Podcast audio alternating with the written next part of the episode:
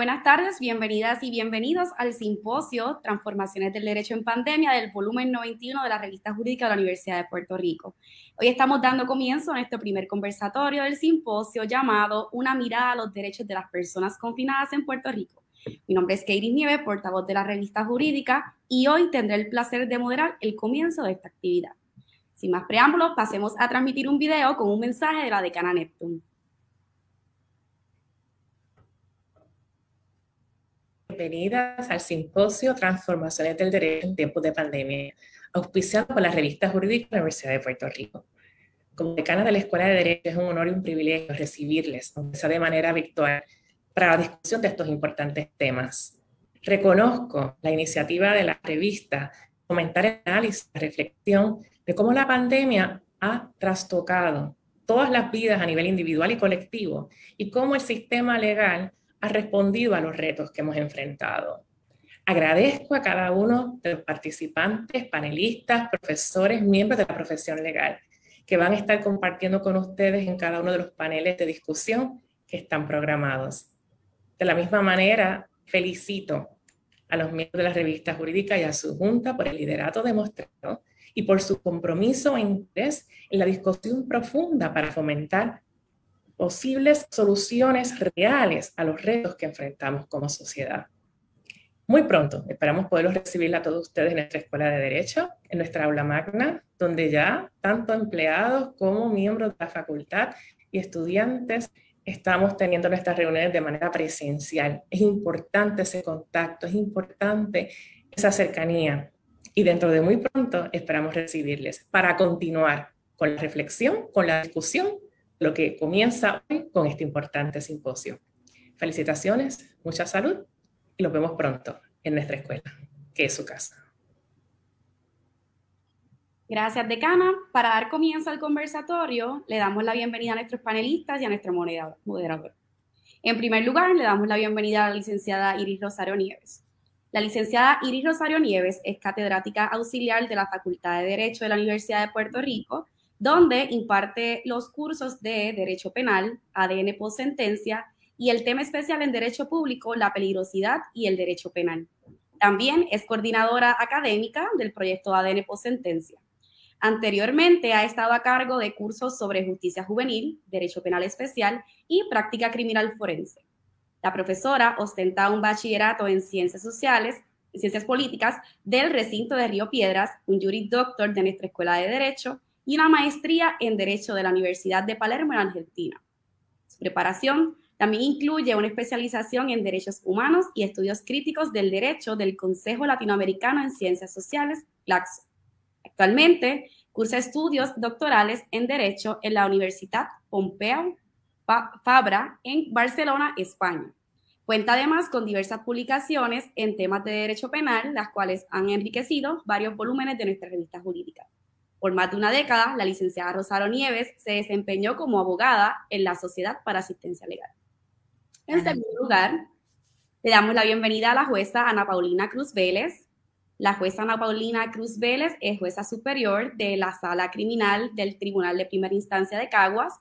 Su preparación académica incluye un bachillerato en Ciencias Políticas de la Universidad de Puerto Rico, un juris doctor de la Escuela de Derecho de la Universidad de Puerto Rico y un máster oficial en Derecho Español Vigente y Comparado de la Facultad de Derecho de la Universidad Complutense de Madrid. Por más de una década mantuvo su estudio de abogacía y notaría, Ana Paulina Cruz Vélez, donde se especializaba en litigación en la práctica del derecho en el área civil y criminal. Además, ejerció como fiscal especial independiente en el panel sobre el fiscal especial independiente donde se encargaba de investigar y procesar delitos bajo la jurisdicción. Fungió como asesora legal en la Oficina de Servicios con antelación al juicio y además se destaca en la docencia donde imparte cursos de admisibilidad de evidencia generada, clínica penal grave y múltiples seminarios en la Facultad de Derecho de la Universidad de Puerto Rico. La jueza Cruz Vélez también posee varias distinciones, entre ellas miembro, del Comité Asesor Permanente de las Reglas de Procedimiento Criminal del Secretariado de la Conferencia Judicial y Notarial del Tribunal Supremo y también presidenta de la Comisión de Derecho Penal. En tercer lugar, le damos la bienvenida a la licenciada y fiscal Brenda Rosada Ponte. La licenciada Brenda Rosada Ponte obtuvo un bachillerato en artes con concentración en prejurídico graduándose con honores magna cum laude de la Universidad de Puerto Rico, recinto de Río Piedras. En el 1998 comenzó sus estudios de, Derecho en la Facultad de Derecho de la Universidad de Puerto Rico, obteniendo su grado de Juris Doctor. Durante su tiempo como estudiante de Derecho, formó parte de la revista jurídico de la Universidad de Puerto Rico.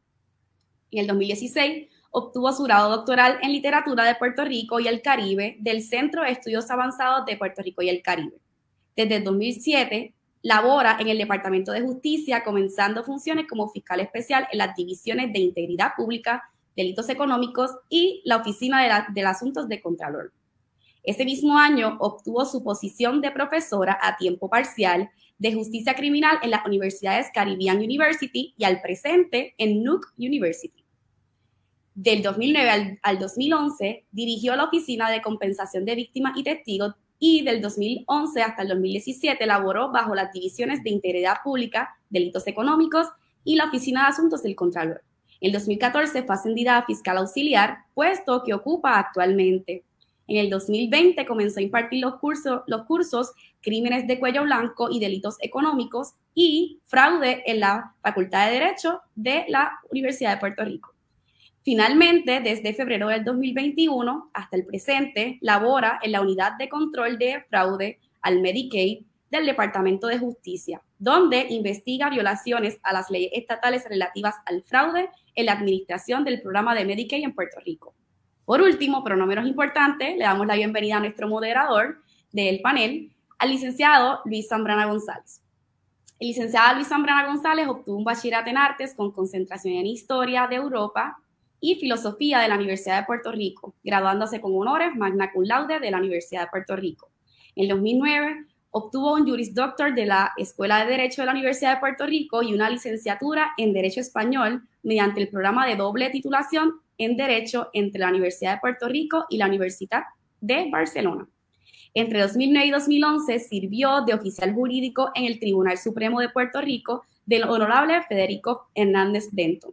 En el 2014 finalizó un máster avanzado en ciencias jurídicas, un LLM, de la Universidad Pompeu Fabra. Posterior a esto, cursó un doctorado en filosofía en Derecho Criminal de la Universidad Pompeu Fabra con sus tesis en atención y tratamiento jurídico penal de la desobediencia civil, un análisis crítico de política criminal. Cuenta además con un diploma de especialización en derechos humanos y estudios críticos del derecho del Consejo Latinoamericano de Ciencias Sociales con su trabajo de especialización en la rehabilitación como derecho humano, su tensión con el ordenamiento penitenciario en Puerto Rico. Además, fue director asociado del volumen 78 de la revista jurídica de la Universidad de Puerto Rico y es editor jefe de la revista puertorriqueña de ciencias penales. Actualmente es asesor legal en la Sociedad para Asistencia Legal y profesor adjunto de la Escuela de Derecho de la Pontificia Universidad Católica de Puerto Rico y además cofundador del Observatorio Jurídico Postscriptum. Antes de iniciar, Queremos invitar a los que nos sintonizan en vivo a través de Facebook Live a que compartan esta conferencia virtual con sus amistades y a que nos dirijan sus preguntas a través de la sección de comentarios para tener una sesión de preguntas al final. Ahora pasamos con el licenciado Zambrana para dar comienzo oficial a este panel.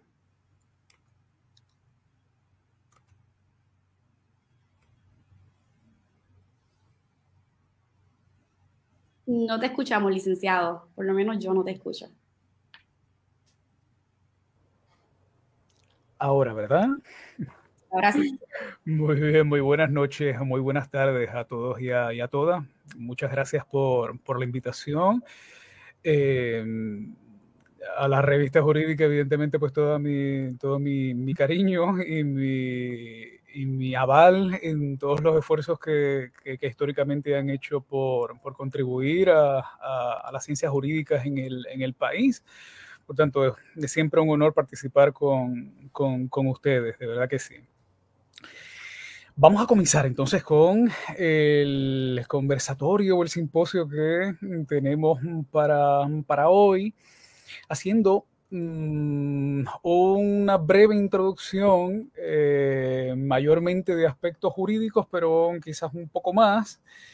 Y luego vamos a pasar a mm, primero los turnos introductorios de cada una de las compañeras que nos van a acompañar hoy, que van a enriquecer la, la discusión.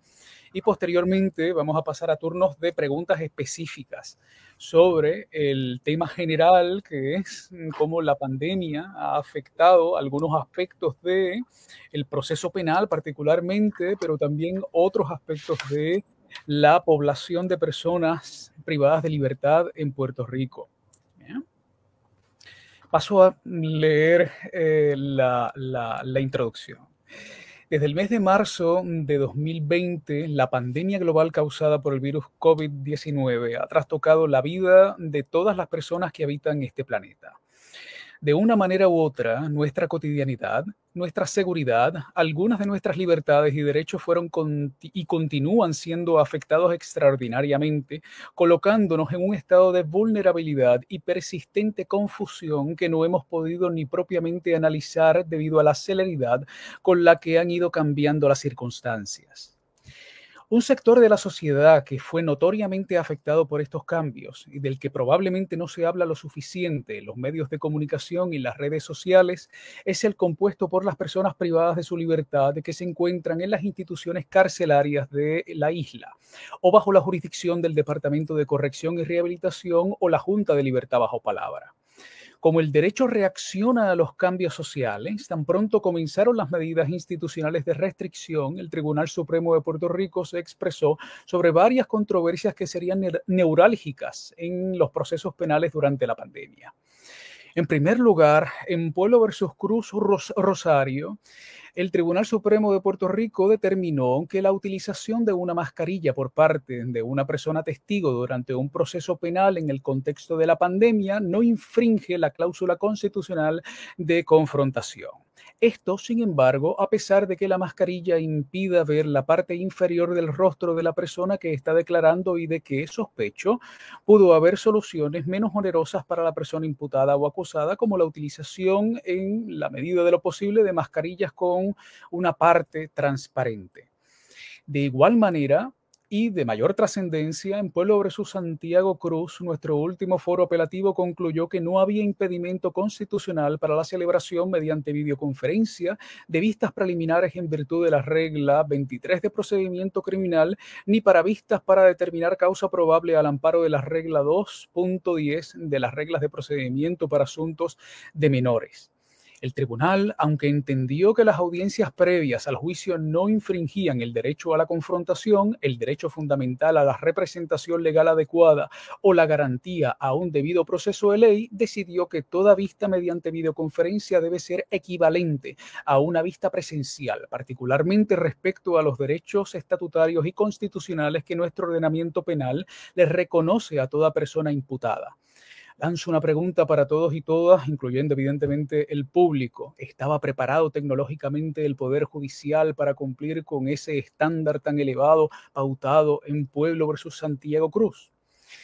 Más recientemente, en Pueblo versus Pérez Núñez, el Tribunal Supremo denegó la expedición de un recurso de certiorari presentado por el Procurador General con el fin de que se revocara una determinación adversa sobre la solicitud para que un testigo declarara mediante videoconferencia durante la etapa de juicio desde otra jurisdicción por razón de una condición de cardiomiopatía.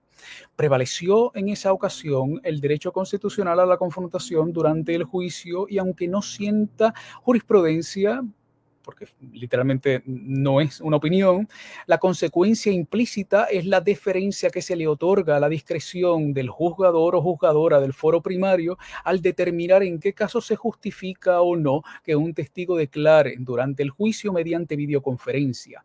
Una controversia que, de hecho, no deja de ser muy compleja, pero que debe ser atendida, a mi entender, caso a caso. Estas son algunas decisiones judiciales durante la pandemia que han afectado el proceso penal y, como consecuencia, a personas imputadas y acusadas de delito, que en muchas ocasiones se encuentran recluidas preventivamente en alguna prisión. La situación de las personas privadas de libertad, sin embargo, es mucho más amplia y no solo, incluye aspectos procesales o sustantivos en los foros jurisdiccionales. También hay asuntos relativos a los procesos de vacunación en las prisiones, a las visitas de familiares y representantes legales, así como el manejo y aparente atraso de casos en nuestros tribunales frente a los retos que ha implicado la actual pandemia de COVID-19. A continuación hablaremos, en la medida de nuestras experiencias limitadas, un poco sobre esto. Antes, me gustaría exhortar a que reflexionemos sobre estos temas desde una perspectiva simpática, ya no meramente empática o crítica, que también, es decir, desde una inclinación afectiva ante quienes sufren, sin exclusiones, aunque sí con matices. La pena conlleva en sí, más allá de su literalidad, una carga de dolor que padece la persona condenada.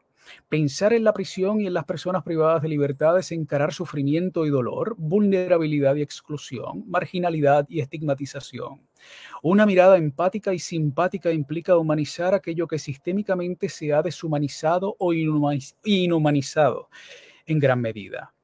Está en nosotros y nosotras, especialmente desde el derecho, abordar estos temas de manera adversativa, como lo es la tradición, o de manera cooperativa, de una manera polarizante o de una manera inclusiva y, por qué no, compasiva.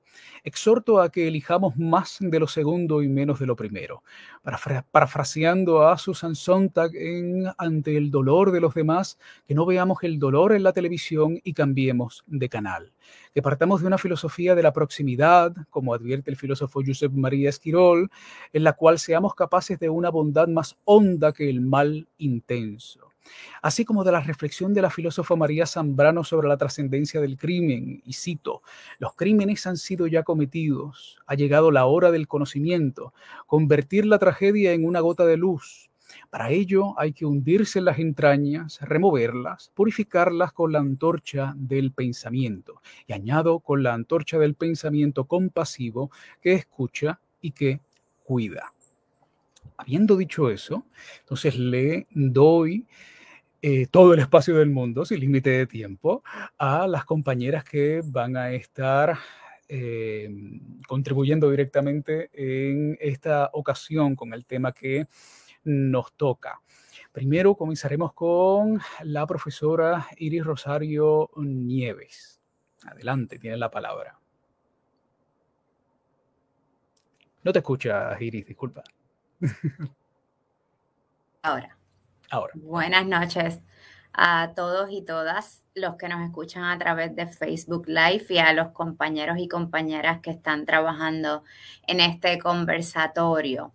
Eh, se nos ha pedido un turno introductorio y en él eh, yo quisiera apuntar hacia lo que yo llamo una oportunidad desaprovechada por el ordenamiento jurídico puertorriqueño ante la emergencia eh, de la pandemia y siendo la cárcel una institución que alberga muchas personas en un espacio limitado, jamás en este contexto se contempló eh, la, una alternativa en los casos en que debió haberse considerado sustancialmente la imposición de una prisión preventiva. En otras palabras, pudo habérsele otorgado mucho más vigor al derecho constitucional a la fianza en este contexto y no se hizo. Relacionado con lo anterior, cabe preguntarse por qué no se habilitaron medidas legislativas con el propósito de reevaluar la privación de la libertad en la población ya sentenciada y así disminuir los posibles focos de contagio que por su naturaleza son eh, las cárceles. En resumidas cuentas, la pregunta es, ¿por qué no aprovechamos la oportunidad que esta pandemia nos dio como un contexto en el que reflexionemos en torno a la cárcel como el último recurso para atender las situaciones de conflicto que se generan en cualquier sociedad.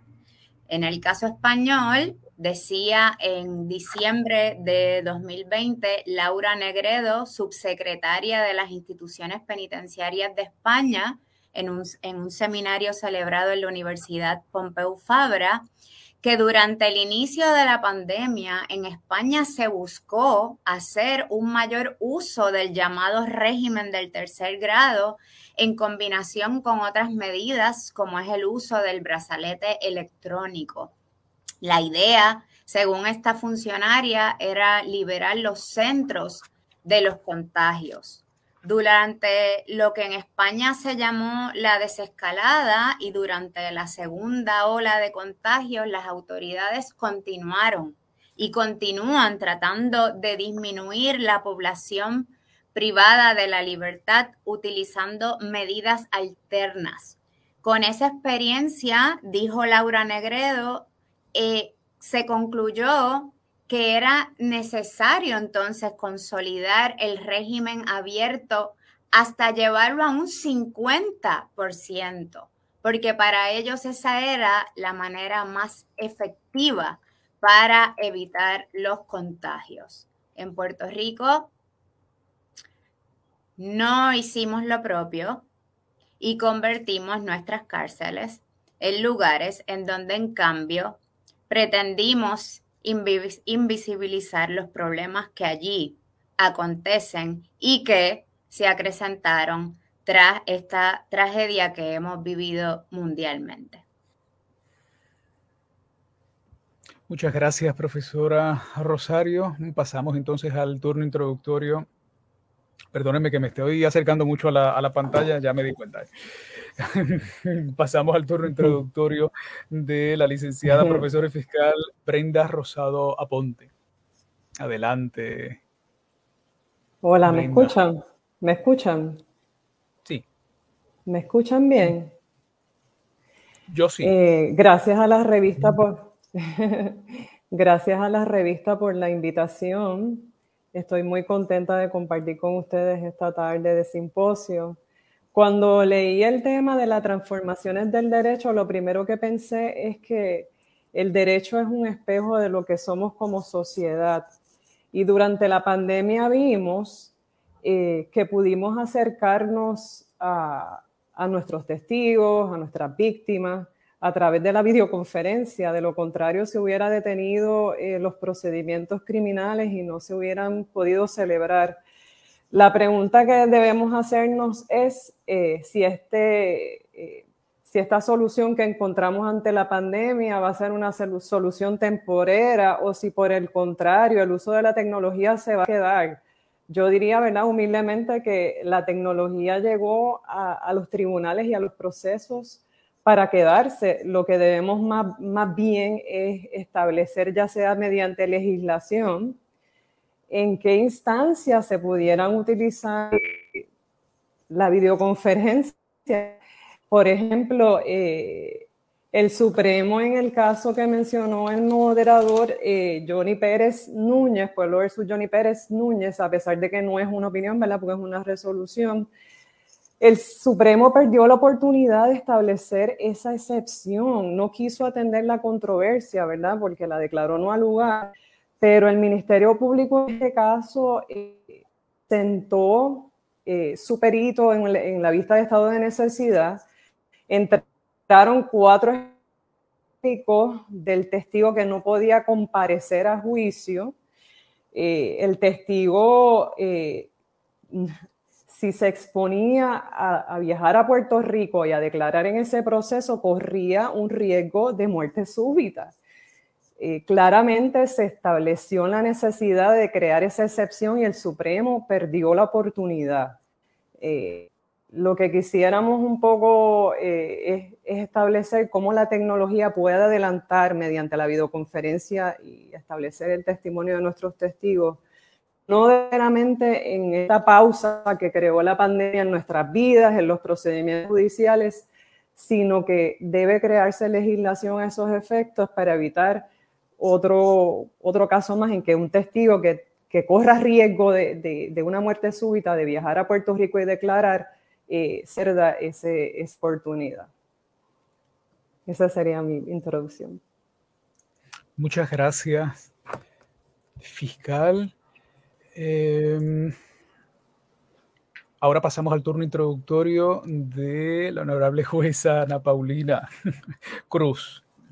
Buenas noches. Adelante. Buenas noches, ¿me oyes bien?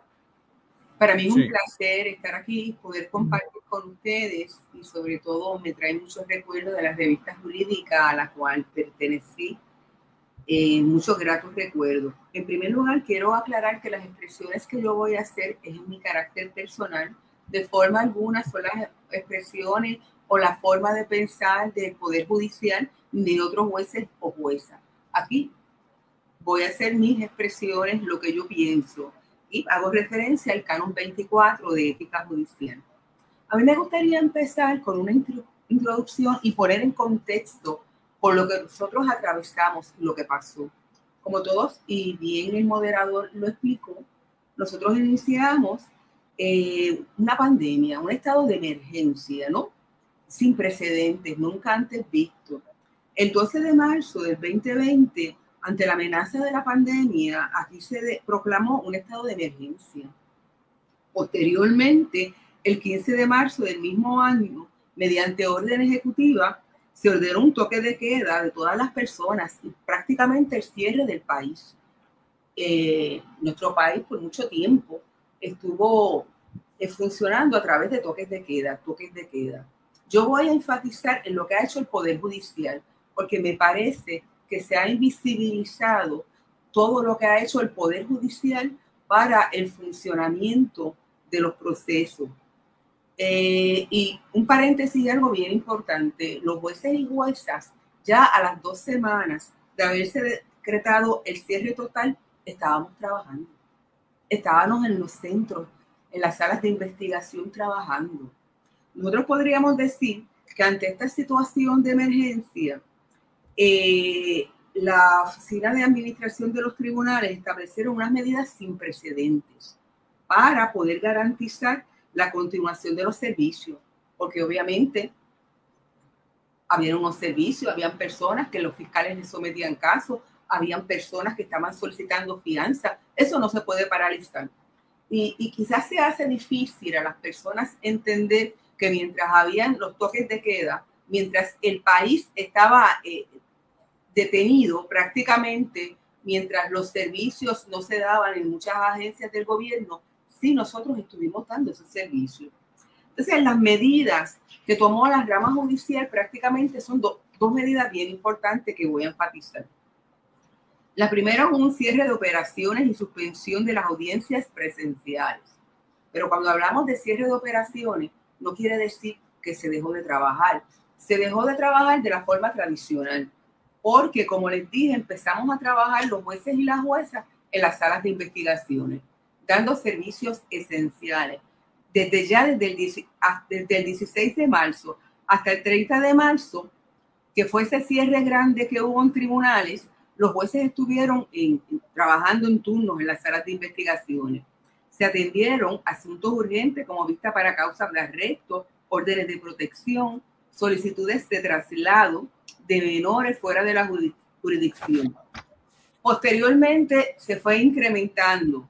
Eh, durante, posteriormente ya podemos decir que para el 26 de marzo todas las salas de investigaciones comenzaron a trabajar en un turno especial de 10 a 4 de lunes a viernes para darle los servicios esenciales a la ciudadanía.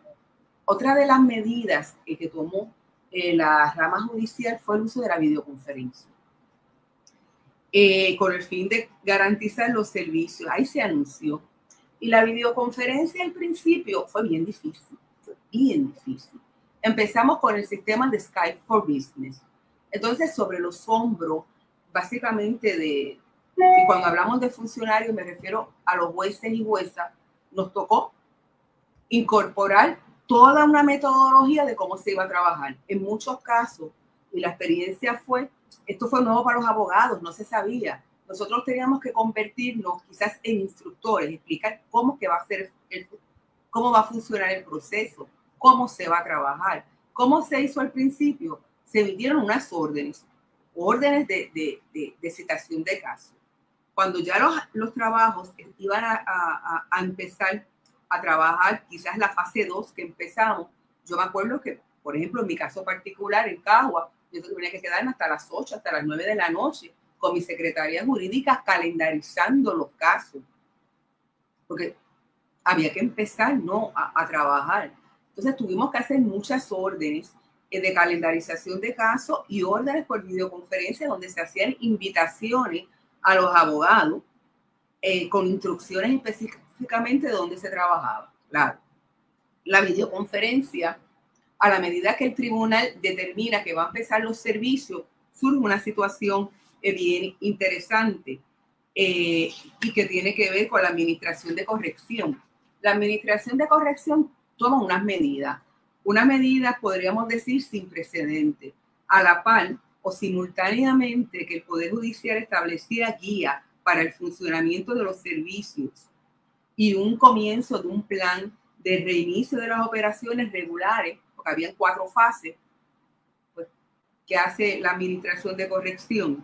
La Administración de Corrección a través de un reglamento, que es bien importante tener en, en mente ese reglamento, y a través de unos protocolos establece un procedimiento y, la, y también a través del secretario de salud.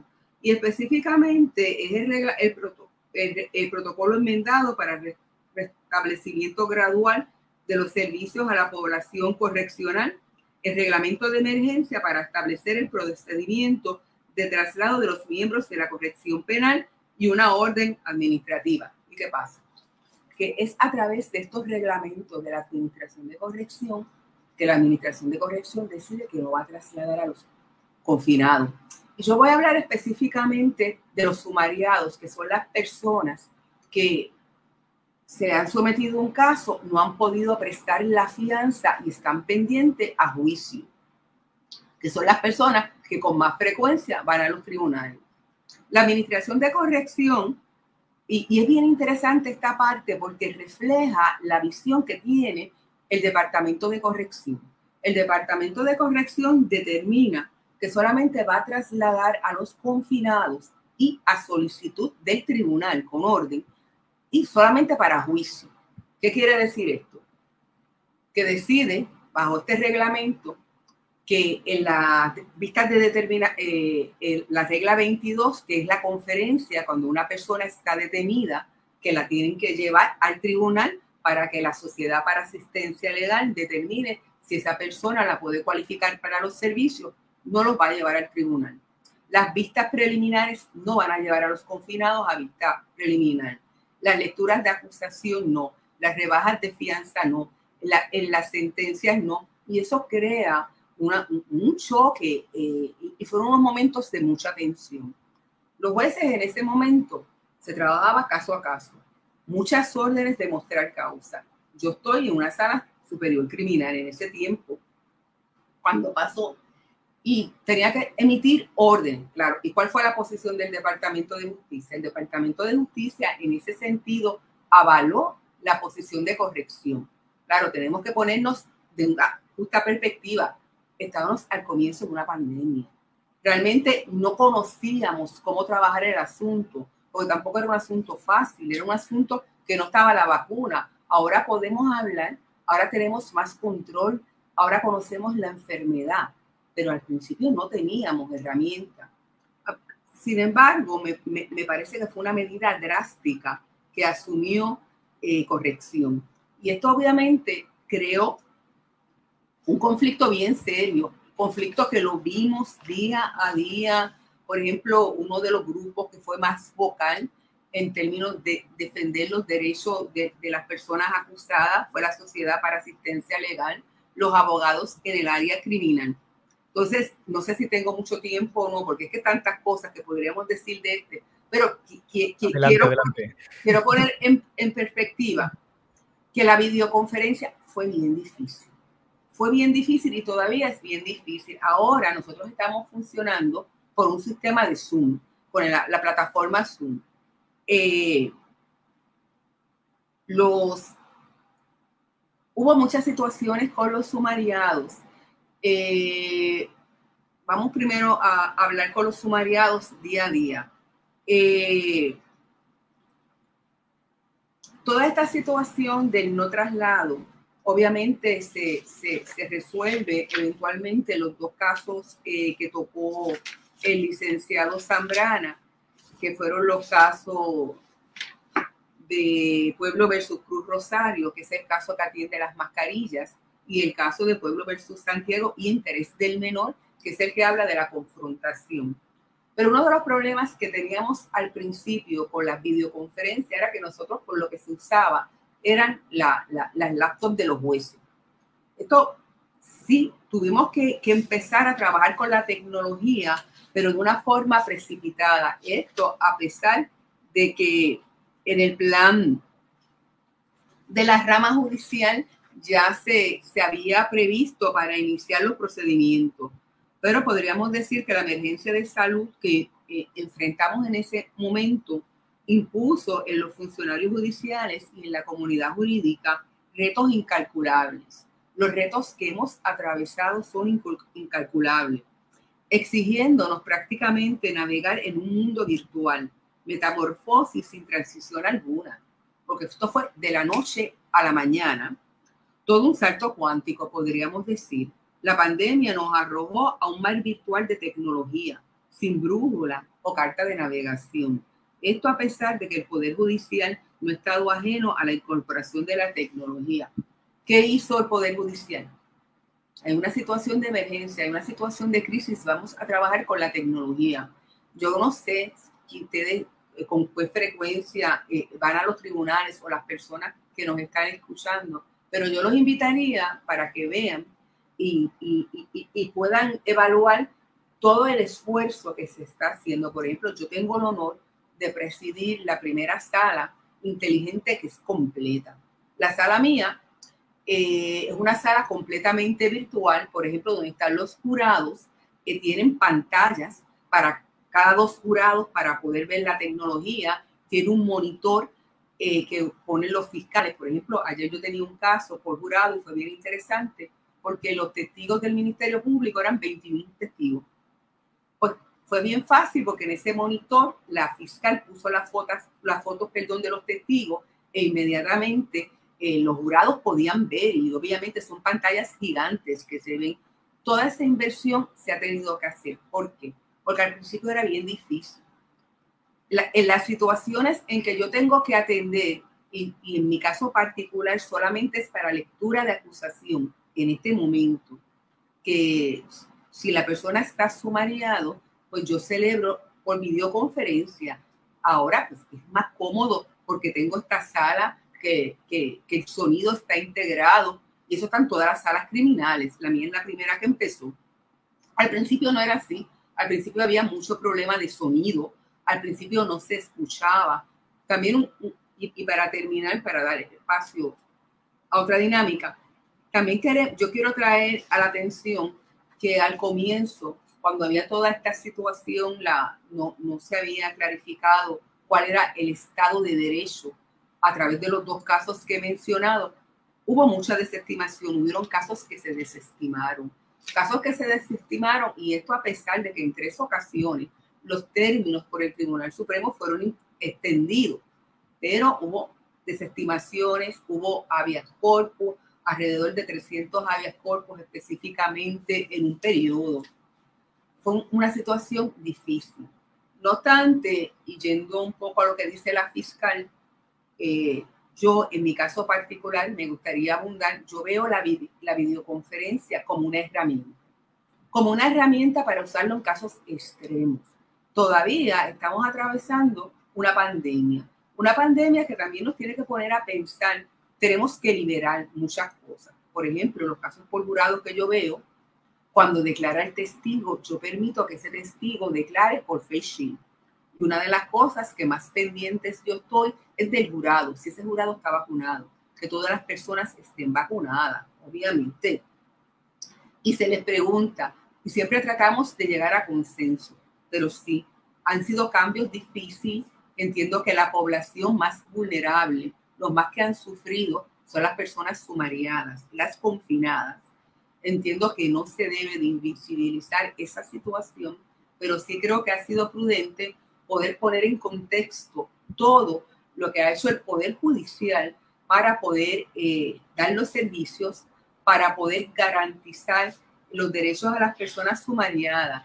Por último, en esos casos que se hizo referencia, es bien importante establecer, eh, sobre todo en el caso de Santiago, que el Tribunal Supremo estableció unas pautas bien específicas, porque establece que para que se pueda celebrar la videoconferencia, pues obviamente se le tiene que hacer unas garantías a, la persona sumariada. Específicamente nos dice el Tribunal Supremo que a los fines de armonizar los intereses en conflicto, se va a permitir el uso de la videoconferencia en etapas anteriores a juicio, siempre que se cumplan con varias salvaguardas. Entre esas salvaguardas, para garantizar derechos constitucionales, está, número uno, eh, que la persona imputada y su representante legal puedan ver y escuchar sin dificultad a las personas que participen en la vista. Eso ya se ha superado con la nueva tecnología que se ha adoptado. Por lo menos en mi tribunal ya está toda la tecnología, ya no estamos al principio que las partes se tenían que acercar al podio con el juez para escucharlo. Segundo, que nos dice el tribunal el cumplimiento con todas las garantías procesales que establece la regla 23 de procedimiento criminal. Esas declaraciones, si es por videoconferencia, pues el fiscal las tiene que hacer llegar en la eventualidad que no, no, no, sea una vista híbrida. Y que, tres, que el imputado tenga disponible una línea telefónica directa en un salón virtual o un mecanismo análogo. Eso está en todos los tribunales. Eh, por último, quiero señalar también que cuando hablamos de videoconferencia, para poner en contexto a las personas que no están todos los días en los tribunales, la, la videoconferencia eh, se, ha desarrollado. No todas las videoconferencias son iguales. Por lo menos en lo criminal, lo que se da es un sistema híbrido. ¿Qué es un sistema híbrido? Un sistema híbrido es un sistema, por, por lo menos en mi tribunal, en mi sala y en la sala superior de lo criminal, donde la persona sumariada, y en el caso nada más de la lectura de acusación, si está sumariado, él está en la institución el abogado, el fiscal están en el tribunal. Nosotros tenemos unas facilidades físicas espectaculares. Es un edificio grande, es un edificio cómodo, que tenemos la ventaja que podemos eh, trabajar con, con, las personas y las personas no están aglutinadas. Claro, eso no se ha dado en otras jurisdicciones. En vista preliminar, ya se había autorizado en mi jurisdicción el juez administrador, antes de obviamente del Omicron, que se trajeran a los confinados se estaban llevando a vista preliminar. A mí me parece que esto es un asunto de mucha voluntad, es un asunto de mucho consenso, es, mucho, es un asunto que los fiscales, los jueces y los abogados nos podemos poner de acuerdo para tratar de resolver muchas de esas controversias. Nada, no sigo hablando. Muchas Sí, estoy. El micrófono está activo, disculpen. Muchas gracias. que me dijo la videoconferencia todos los días hay issues en los tribunales por la videoconferencia Muchísimas gracias, eh, jueza Cruz Vélez. Mm, yo creo que nos ha dado pues un panorama bastante detallado de su experiencia en la, durante la pandemia por parte de la judicatura. Antes de ir a, a la pregunta eh, específica a la profesora Rosario Nieves, eh, me gustaría nada más mencionar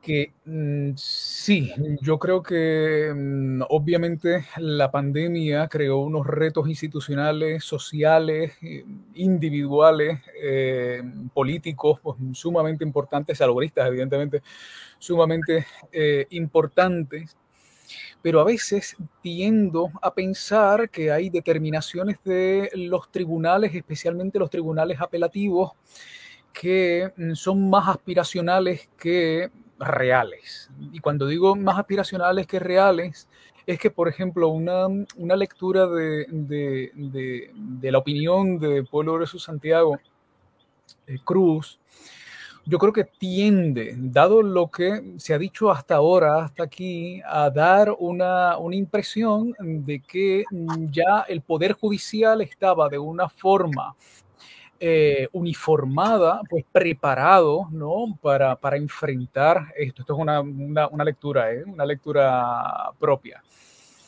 Eh, mientras que lo que se vio en la práctica es que había una disparidad, ya no solamente de recursos y optimización de recursos o preparación misma de recursos materiales y humanos para celebrar este tipo de videoconferencia en audiencias que son previas al, juicio.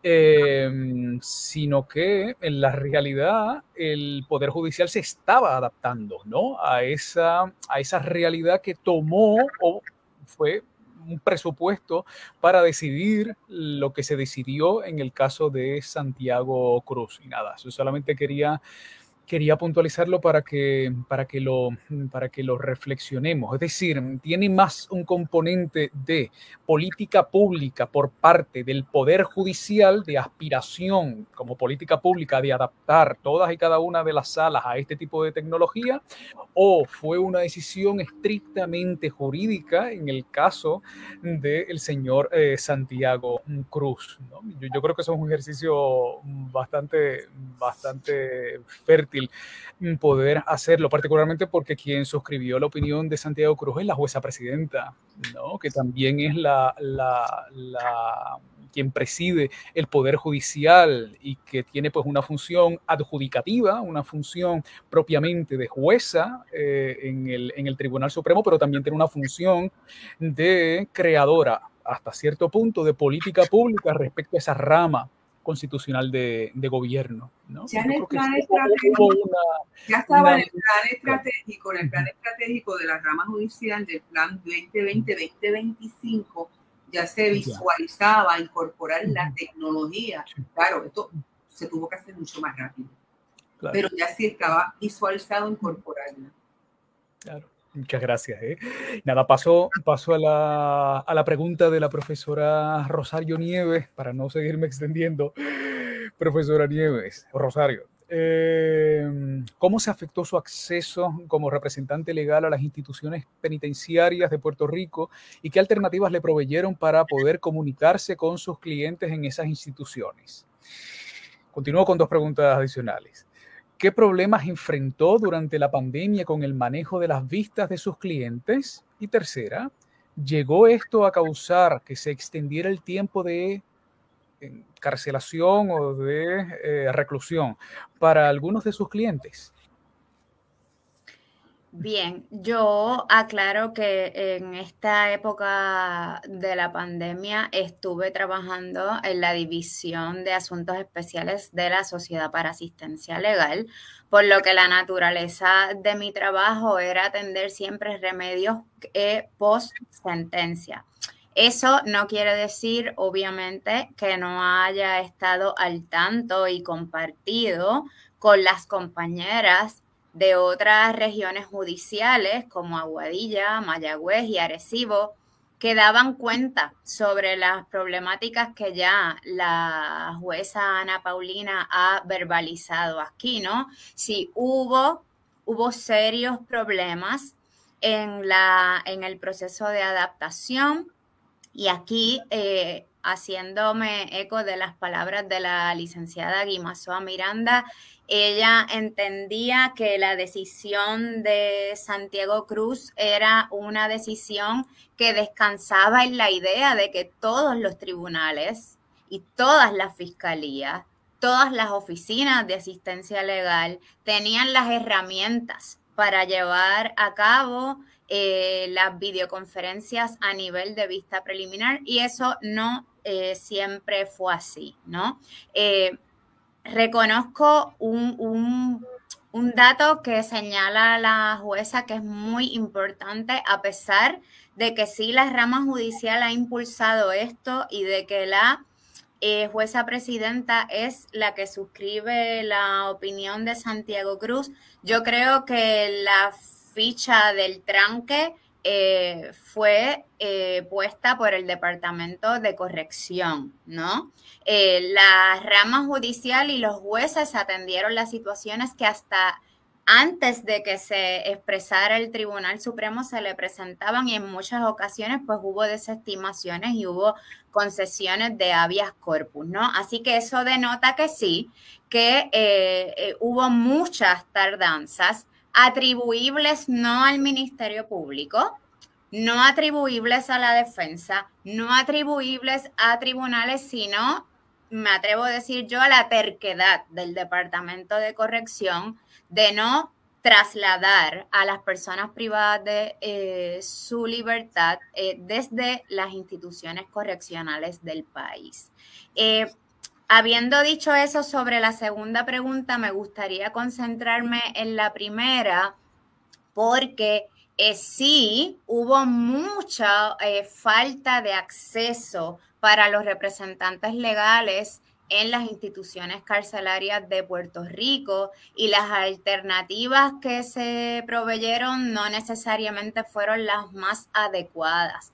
En un momento dado, las cárceles estuvieron en lo que se ha denominado como lockdown. Algunas todavía, la cárcel eh, de la Bayamón continúa incluso eh, en estos días en lockdown. Es decir, de allí nadie puede salir y allí pues eh, sí se pueden hacer ingresos, ¿no? Y esos ingresos pues conllevan unos protocolos eh, bastante onerosos para eh, la persona que es ingresada. Y ahí entonces apunto yo a, la, a lo increíble de la resistencia por parte de los operadores judiciales a imponer eh, fianzas que fueran lo suficientemente prudentes como para que las personas pudieran estar en libertad previo al juicio, ¿no? En vez de evitar que se hicieran ingresos eh, a las cárceles, dándole vigor a ese derecho constitucional a la fianza,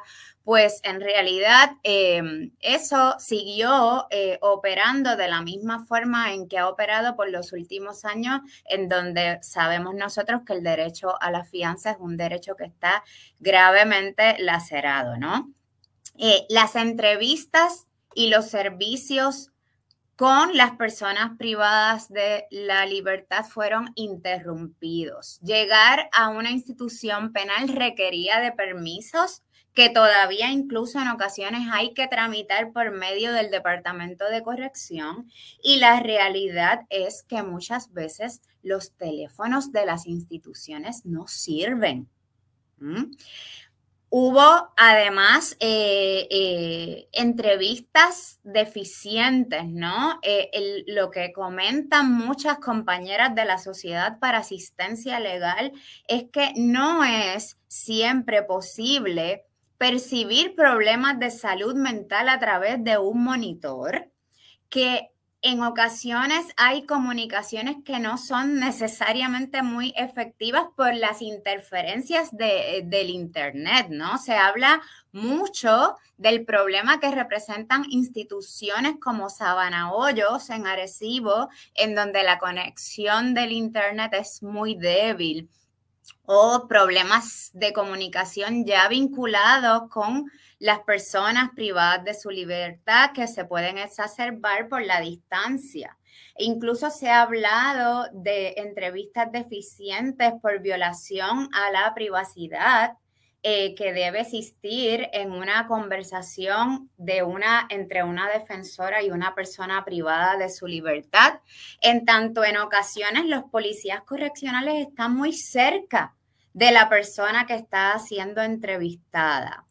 Y bueno, eh, la jueza Ana Paulina apuntó a, cómo se ha trastocado la regla 22. Es la regla 22 de procedimiento criminal es una regla que viabiliza las entrevistas eh, por parte de los defensores y defensoras de la sociedad para asistencia legal en los tribunales del país. ¿Por qué? Porque el trabajo del defensor o defensora pública es un trabajo duro que requiere que estemos siempre en los tribunales del país viendo juicios, viendo vistas preliminares y de ordinario. Incluso se ha eh, hecho una práctica en algunos tribunales del país eh, para que las entrevistas sean realizadas un día a la semana, de manera que los otros procedimientos penales en donde los abogados y abogadas de la sal están trabajando no se vean afectados. Bueno, esas entrevistas que viabiliza que viabilizaba, yo espero que viabilice de nuevo pronto de manera normal la regla 22, pues se vieron afectadas y muchos compañeros y compañeras de la sal tenían que llegar hasta las cárceles del país con eh, las, em, bueno, los problemas que algunas veces eso implicaba, ¿no? Eh, el llamado lockdown dentro de las cárceles de Puerto Rico también conllevó que las personas privadas de su libertad no tuvieran contacto con el área de las técnicos sociopenales, quienes son en muchos casos las que pueden viabilizar algunos servicios que se supone sean para la rehabilitación de estas personas. Tampoco existía la posibilidad de ver a familiares y esto también forma parte de cualquier plan de rehabilitación que se haya trazado para esta persona privada de su libertad, ver a sus familiares, ver a su pastor, ver al sacerdote. Em, es fundamental para eh, que una persona se sienta humanizada, para que una persona sienta que todavía es parte de la comunidad. Puede ser que además por esas restricciones también eh, mermaran las solicitudes de servicios que se hacían a esa división en donde yo trabajaba en la Sociedad para Asistencia Legal por medio del correo, porque eh, se les hacía muy difícil a las personas privadas de su libertad poder eh, emitir una correspondencia de cualquier tipo, ¿no? Ciertamente hubo un trastoque tanto en la comunicación que debe existir entre la defensa y sus representados y entre los representados con la llamada comunidad libre. Muchas gracias, profesora Rosario Nieves. La breve experiencia que yo he tenido en sala durante esta pandemia con algunas compañeras, particularmente de, San Juan, eh, pues ha sido bastante mala, sinceramente. ¿eh? lo, digo yo, ¿eh? o sea, como, como, como, experiencia personal, particularmente en las vistas de, de BP, a comunicación abogado, abogada, cliente, pero uy, es que, hombre, suena fuerte, pero, pero a mí me pareció bastante desastrosa, bastante desastrosa, ya no solamente por interrupciones técnicas, sino porque es algo con un teléfono todavía, en algo tan importante como es una vista preliminar en nuestro contexto, ¿no? que una persona obviamente se enfrenta a, una, a, un, a un o varios delitos graves y que tiene que contribuir evidentemente a, que, a su defensa. Por tanto, el contacto con su representante legal debe ser lo más, lo más fluido y lo más accesible Em, posible, ¿no? Y a veces me consta que algunas compañeras, mm, por lo menos de esa breve experiencia que, que, tuvo el semestre pasado, se les hacía prácticamente imposible en llegar a las cárceles o si llegaban a las cárceles tenían muchos problemas con acceder al, al, al cliente y cuando accedían al cliente probablemente no hablaban con él hasta que mm, lo veían en alguna videoconferencia pequeña eh, o en algún monitor de alguna videoconferencia pequeña y podían hablar por teléfono con, con él con varios de los problemas que ya mencionó la profesora eh, Rosario. Por tanto, yo creo que debemos ser bastante eh, o estar bastante atentos sobre, sobre esto porque mm, yo creo que como dijo la, la, la fiscal Brenda Rosado, la tecnología es una realidad que mm, vamos a tener que, eh, que nos va a condicionar. literalmente que nos va a condicionar como operadores jurídicos. Y para eso es necesario que todas estas experiencias que no han sido las mejores nos sirvan precisamente para ir adaptando esas tecnologías que nos pueden ayudar en gran medida y en muchos casos a un sistema que sea más efectivo, ¿no? Un sistema que no solamente sea más sensible y humano con las,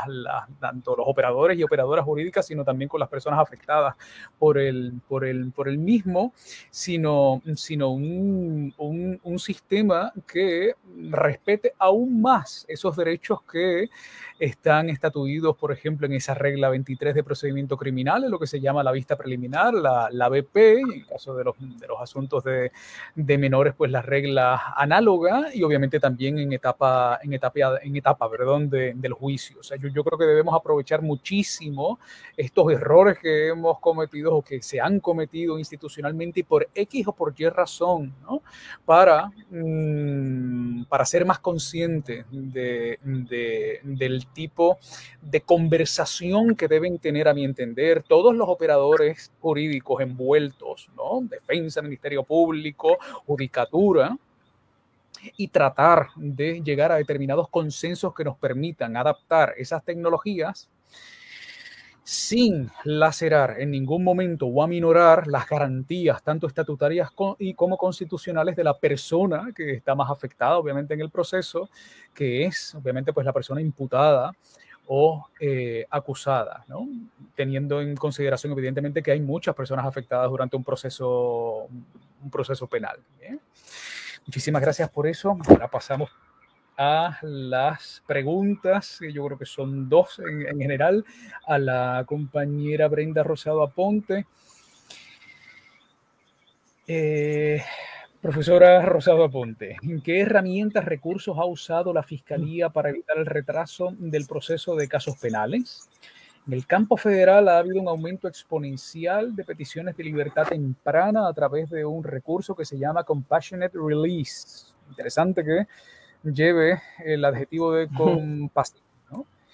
Un recurso que expone que el recluso, la persona privada de libertad, debe ser liberado o liberada antes de tiempo debido a circunstancias apremiantes de salud. Última pregunta o segunda.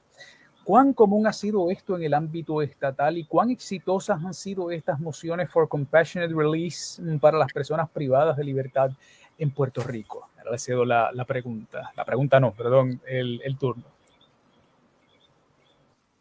Sí, voy a de lo que mencionó la Paulina hace un momento, las opiniones, comentarios que haga, eh, eh, que haga la fiscal Brenda Rosado no representan necesariamente la opinión del Departamento de Justicia. Eh, siendo, eh, viendo, habiendo dicho esto, en cuanto a la primera pregunta, lo primero que quiero eh, señalar es que tuvimos que cambiar de hacer entrevistas a los testigos presencial a hacer entrevistas entonces por teléfono, por Zoom. Eh, tuvimos los recursos que el Departamento de Justicia nos proveyó, laptop, eh, computadora.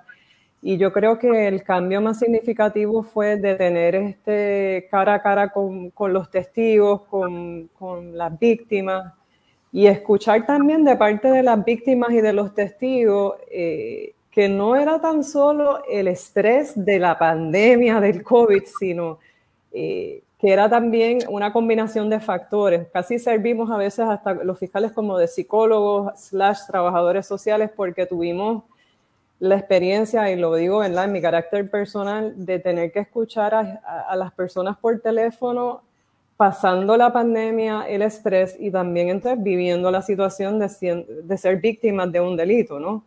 Eh, así que el cambio más significativo fue ese, eh, de tener que cambiarlo, de, tener la persona de frente en, la oficina entrevistándola, tener que pasar a una entrevista por videoconferencia.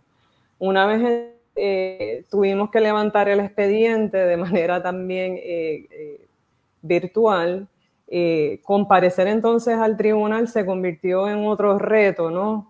En los casos que estaban manejando en plena pandemia eran casos que requerían mucho eh, volumen de mucha evidencia, así que tuve que pedir que por excepción nos permitieran comparecer a la sala de investigaciones.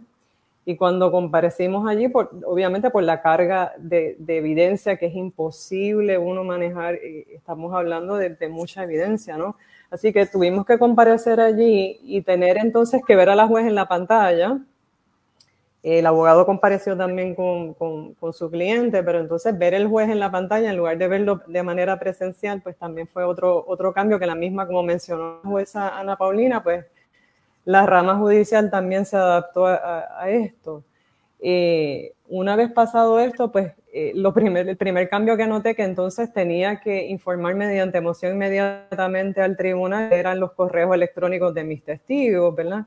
Ya en etapa de BP, eh, también eh, comparecía al tribunal para, de manera híbrida, ¿verdad? Teniendo la juez, pero los testigos todos por videoconferencia. Y de nuevo, pues el reto de tener una evidencia digital que estoy pasando, pero también la estoy pasando física. Así, que en ocasiones tuve que estipular con el abogado de defensa y decirle, oye, el documento que estás viendo aquí sí es el mismo documento que estoy colocando de manera digital para que el testigo lo autentique, sentar las bases y eventualmente admitirlo en evidencia. Y en ese sentido, pues eh, con los compañeros abogados, pues tuve buen, buen ¿verdad? trato y, fluyó el, tener que pasar la evidencia de manera eh, virtual.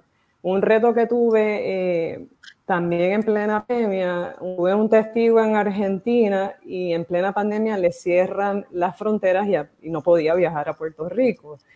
Eh, el testigo había sido víctima durante los hechos en los que no, había COVID, ¿verdad? Pero se había trasladado a Argentina con la mala suerte que le cierran las fronteras. Ahí entonces, pues, eh, el Supremo autoriza que sea por videoconferencia y de nuevo, pues el reto de tener que entrevistar a un testigo por videoconferencia, no digo que no sea algo imposible, sino que entonces eh, el, trato, ¿verdad? Pues es distinto, nos tuvimos que adaptar a ello, tuvimos herramientas y creo que, todo fluyó, todo, eh, que todo se dio de una manera orgánica, pero que fluyó. En cuanto a la segunda pregunta, no he tenido eh, mociones de compassionate release, pero sí me estuvo curioso eh, que hay un proyecto del Senado, que es el 85, para crear la ley de liberación compasiva del gobierno de Puerto Rico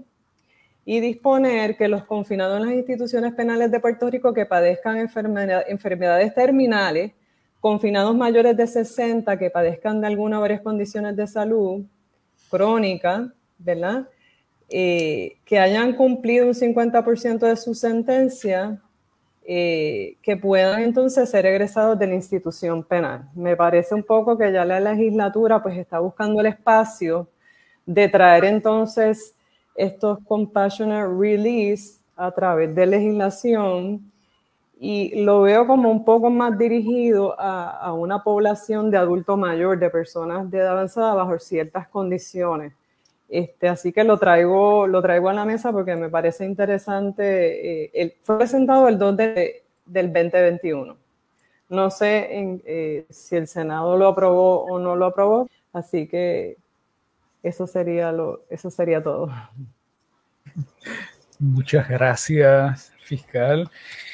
Vamos entonces a las dos preguntas específicas para la jueza Cruz Vélez si es que ya no lo ha, contestado, obviamente en el turno introductorio que fue bastante abarcador. Jueza, ¿cuáles han sido las consecuencias en el trabajo diario de los jueces con la implementación de la videoconferencia en los procesos judiciales?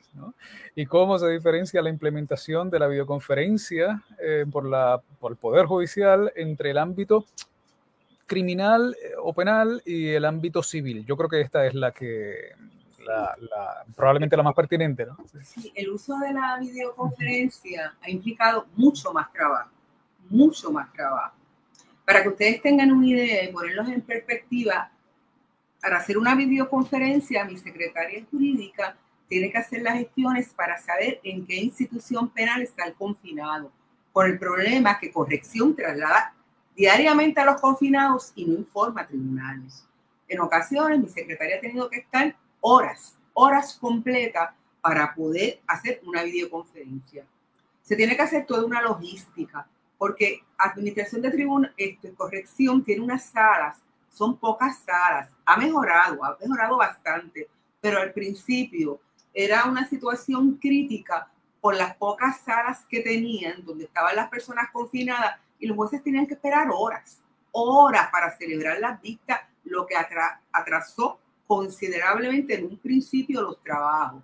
Esa situación, la administración de corrección mejoró. O sea, en la medida que la administración de corrección no coopere eh, y, y, y, no ayude y no apoye, pues el trabajo va a ser más difícil. Por ejemplo, yo todo, siempre que hay un confinado, tengo que hacer una orden.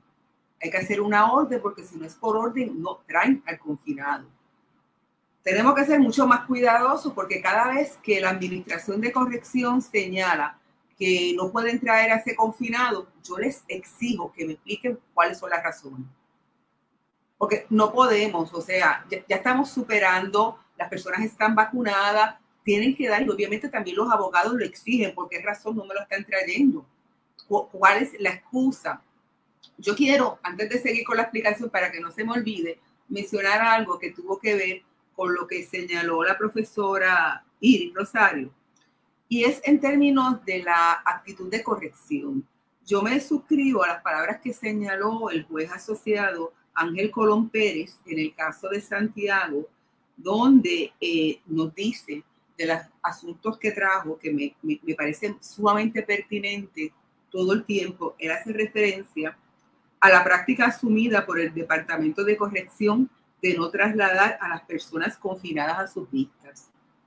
En referencia, en referencia en la opinión se manifiesta que a pesar de concurrir con el dictamen del tribunal, en el caso de Santiago, dice el honorable juez, no avalamos la contumaz y desafiante actitud del Estado al desacatar las órdenes del tribunal de instancia y negarse a transportar a los confinados a las salas de los tribunales provocando que se suspendieran las vistas en repetidas ocasiones. Y los jueces tenemos que estar bien pendientes, porque hay unos derechos que tienen las personas y no podemos dejar tampoco que eso caiga en manos de las agencias administrativas y tenemos que hacer valer eh, en ese sentido los derechos a través del poder que tenemos. Pero volviendo a la videoconferencia, es bien difícil. Hay ocasiones que yo tengo una sala, mi sala se bifurca tengo la sala presencial, puedo tener 22 casos, 23 casos, una sala criminal, mientras puedo tener 5, 6 asuntos por videoconferencia.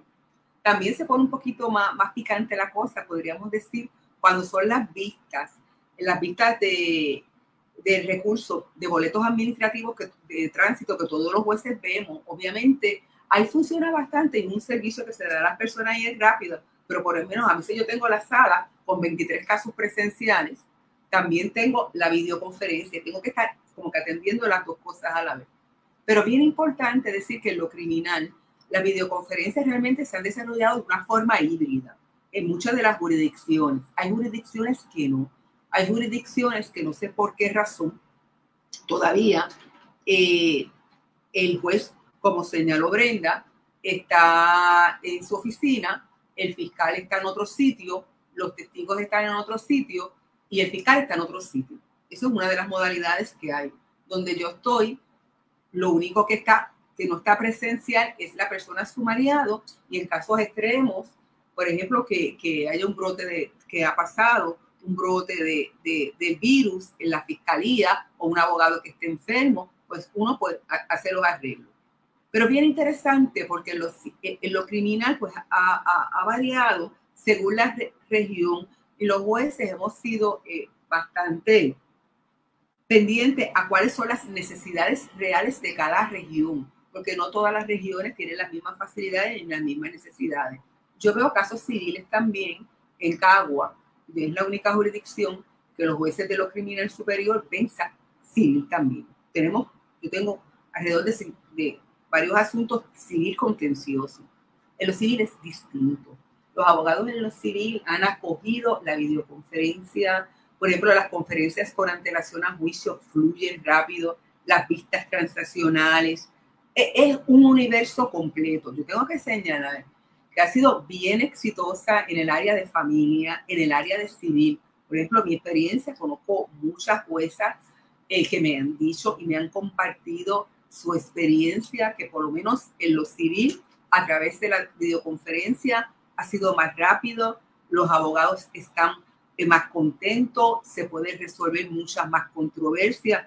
Hay una diferencia, porque también lo criminal es un proceso adversativo. Estamos hablando de personas confinadas en muchos casos. Estamos hablando de un manejo, como bien la señora fiscal lo presentó, un manejo de evidencia.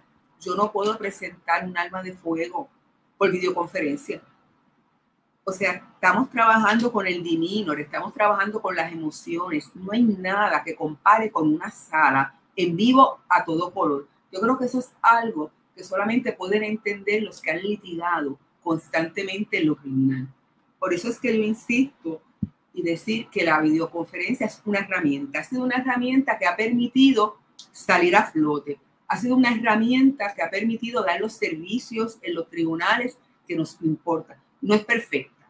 Como obviamente pueden hablar de errores, pero yo prefiero verlos como aprendizaje. Hemos tenido que aprender mucho en la videoconferencia.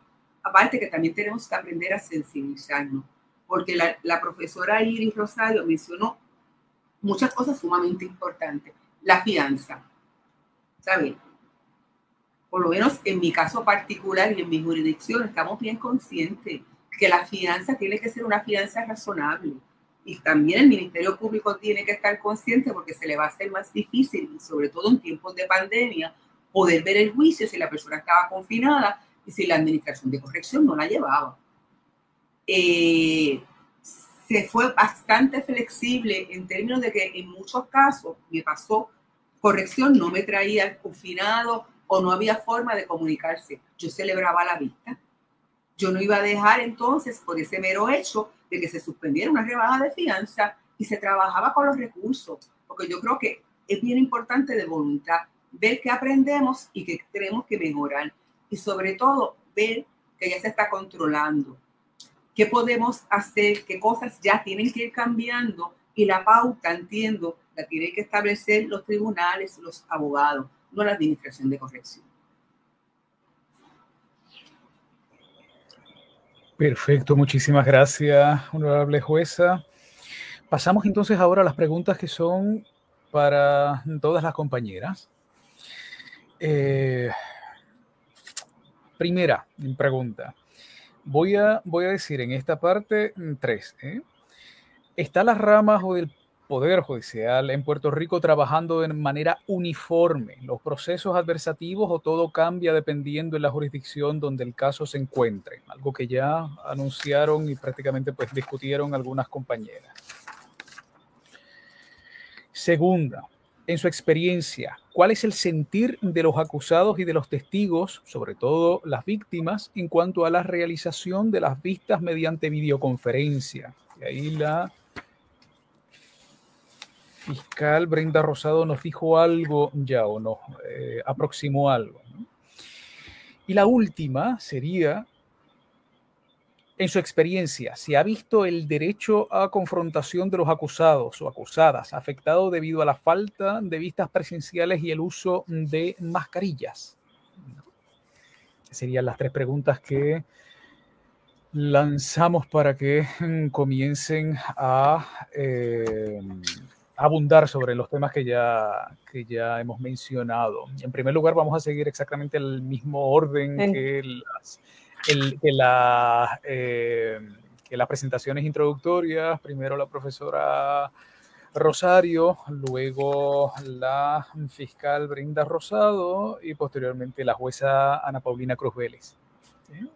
Profesora Rosario tiene la palabra. No te escuchas, Iris. Ahora. En cuanto a las videoconferencias, las personas acusadas perciben en muchas ocasiones que los procesos son muy accidentados. Como ya hemos dicho en otras ocasiones en, este conversatorio y como sabemos nosotros, los servicios de la Internet en Puerto Rico no, no son del todo eficientes, sobre todo en algunas áreas geográficas que son propensas a que no exista una buena señal. Eso puede conllevar incluso que la persona acusada no pueda escuchar partes de algún directo que sea más que pertinente para controvertir en una vista preliminar la probabilidad de que el delito haya ocurrido. También creen que eh, puede incidir en su adecuada representación legal, porque la comunicación en esas vistas, cuando la persona está en la cárcel, debe darse, como nos dijo el compañero Luis Alberto Zambrana ahorita, a través de un teléfono. O sea, no es lo mismo que usted esté al lado de su abogada a que usted tenga que usar un teléfono para hablar con su abogada e interrumpir el directo para que a su vez la abogada conteste el teléfono. Imagínese usted si en ese momento, por ejemplo, una abogada quiere a su vez realizar una objeción. Eh, el derecho a la confrontación se ha visto afectado en tanto el contrainterrogatorio también se lacera. Por ejemplo, si usted no tiene a su representado al lado para que le pueda ayudar con algún dato importante de manera rápida, con referencia a alguna pregunta en medio de la vista, puede perderse un momento vital eh, eh, en el proceso, ¿no? Muchas compañeras de la SAL mencionan que sus representados no pueden escuchar bien lo que sucede en las vistas. Por ejemplo, y no pretendo aquí ser anecdótica, pero pretendo apuntar al hecho eh, de que al hecho de que debemos eh, repensar la idea de que las vistas por videoconferencia sean la norma y no sean la excepción. En este caso, la licenciada Yesenia Villanueva de la Sociedad para Asistencia Legal está viendo una vista preliminar en la que un juez manifiesta eso no lo puedo creer y jamás lo creería. Acto seguido, el juez sale de la vista antes de que se escuchara la determinación de causa. El joven en la institución pensó que el juez había manifestado las palabras que acabo de leer respecto al testimonio de la persona perjudicada y que por tanto sería escarcelado.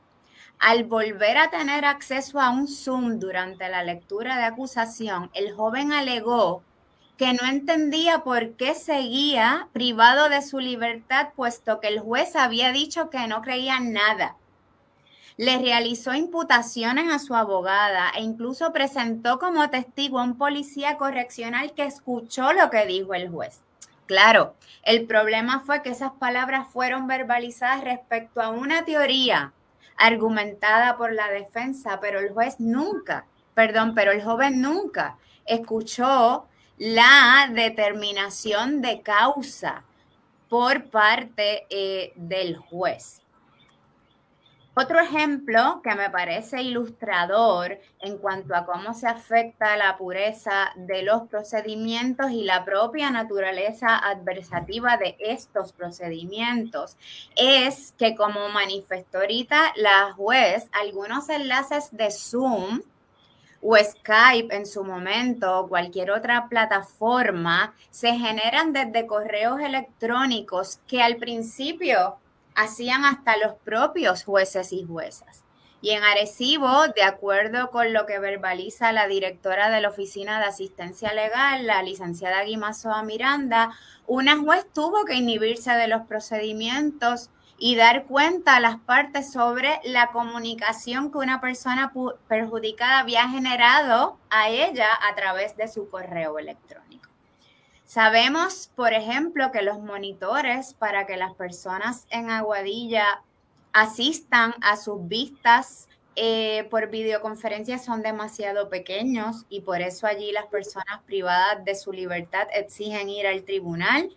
Y también sabido, hemos sabido, perdón, de determinaciones de no causa, porque una identificación no puede llevarse a cabo debido a resoluciones eh, deficientes por parte de las pantallas. En resumen, la videoconferencia es percibida por las personas acusadas como una herramienta ineficiente que afecta su representación legal Y por eso no deben ser de ninguna forma la norma en nuestro ordenamiento jurídico. Muchas gracias, profesora Rosario. Ahora pasamos con la fiscal Brenda Rosado.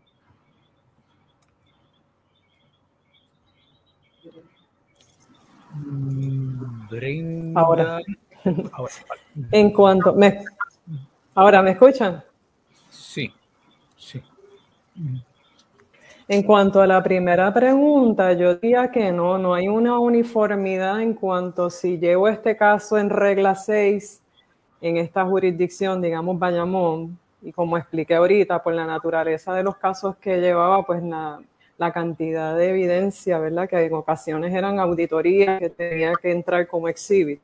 Si yo lo radicaba, si yo radicaba la moción solicitando que fuera híbrido, en esta jurisdicción me decían que no, pero si lo radicaba en esta otra jurisdicción, me, me, me, lo permitían, ¿no? Yo creo que hace falta una uniformidad en cuanto a cómo, cómo llevar estos casos desde regla 6 hasta vista preliminar para que, para que no sea eh, lo que en ocasiones decimos los mismos abogados, depende en qué jurisdicción y esa jurisdicción tiene su librito. Eh, eh, por ejemplo, en, en, en, un tribunal del área oeste, porque donde trabajo también ahora y donde trabajé anteriormente en la División de Delitos Económicos, pues vemos todas las jurisdicciones, desde Mayagüez, Aguadilla, San Juan, Carolina, tenemos esa, esa bendición. Pues, por ejemplo, si en, Aguadilla, en, digamos, en el área oeste yo digo, tengo este testigo y solicito mediante moción que sea por videoconferencia, pues en etapa de vista preliminar, explicando las razones, me dicen que no, ¿verdad? Eh, y lo increíble también es que, que, le contesten a uno, no tenemos los medios, no tenemos la manera de que se realice por videoconferencia, tiene que ser presencial, pues uno entendería, pues, contra, pues ya hemos pasado bastante, es increíble que en esta etapa pues no tenga los recursos e, ese juez que, que contestó que no, pero esa fue la respuesta. En cuanto al sentir de los testigos por, por mi parte, ¿verdad?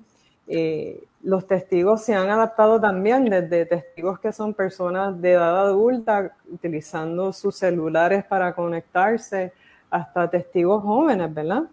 Eh, pues han aprendido también el camino ah, y también entonces eh, han tenido que aprender quizás a la fuerza, pero entiendo que también la población que ha sido más vulnerable son las personas de edad avanzada que no tienen conexión de internet en su casa porque pues no, no lo tienen en su diario vivir y han tenido que utilizar entonces los recursos de familiares o, o, demás para que les ayuden en el proceso de conexión. Y siendo eso así, teniendo también que el juez darle la advertencia cuando se conectan, usted está solo en el, en el lugar, en su sala, usted está solo usted está en su cocina solo, no hay nadie, ¿verdad? Y la advertencia de que si hay alguien al lado hablándole, pues que se dé por no puesto el testimonio, que esa sería la consecuencia más, más fuerte.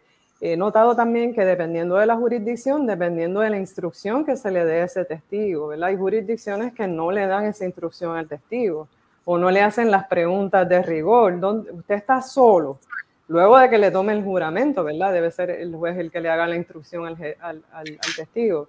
Pero me parece que eso es otra, otra recomendación, como mencionaba ahorita otra de las compañeras, que para crear una uniformidad, pues debe ser una uniformidad que vaya, digamos, de los pies a la cabeza, ¿verdad? Desde el inicio del procedimiento, que sea una uniformidad cómo se presentan los casos, hasta qué instrucción le vas a dar a ese testigo que está, está por videoconferencia de que si hay alguien al lado, el testimonio se debe dar por no puesto y que no se tome en consideración. Ese sería mi, mi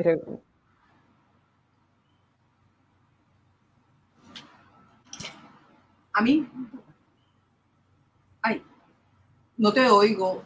Sí, perdón, sí. Muchísimas gracias, muchísimas gracias, fiscal eh, Brenda Rosado. Ahora pasamos con, con, con, la intervención de la jueza Cruz Vélez. Quiero aclarar algunas cosas. La rama judicial ha establecido unas guías precisas para la videoconferencia. Esas guías las tienen los jueces, esas guías están en la página de tribunales.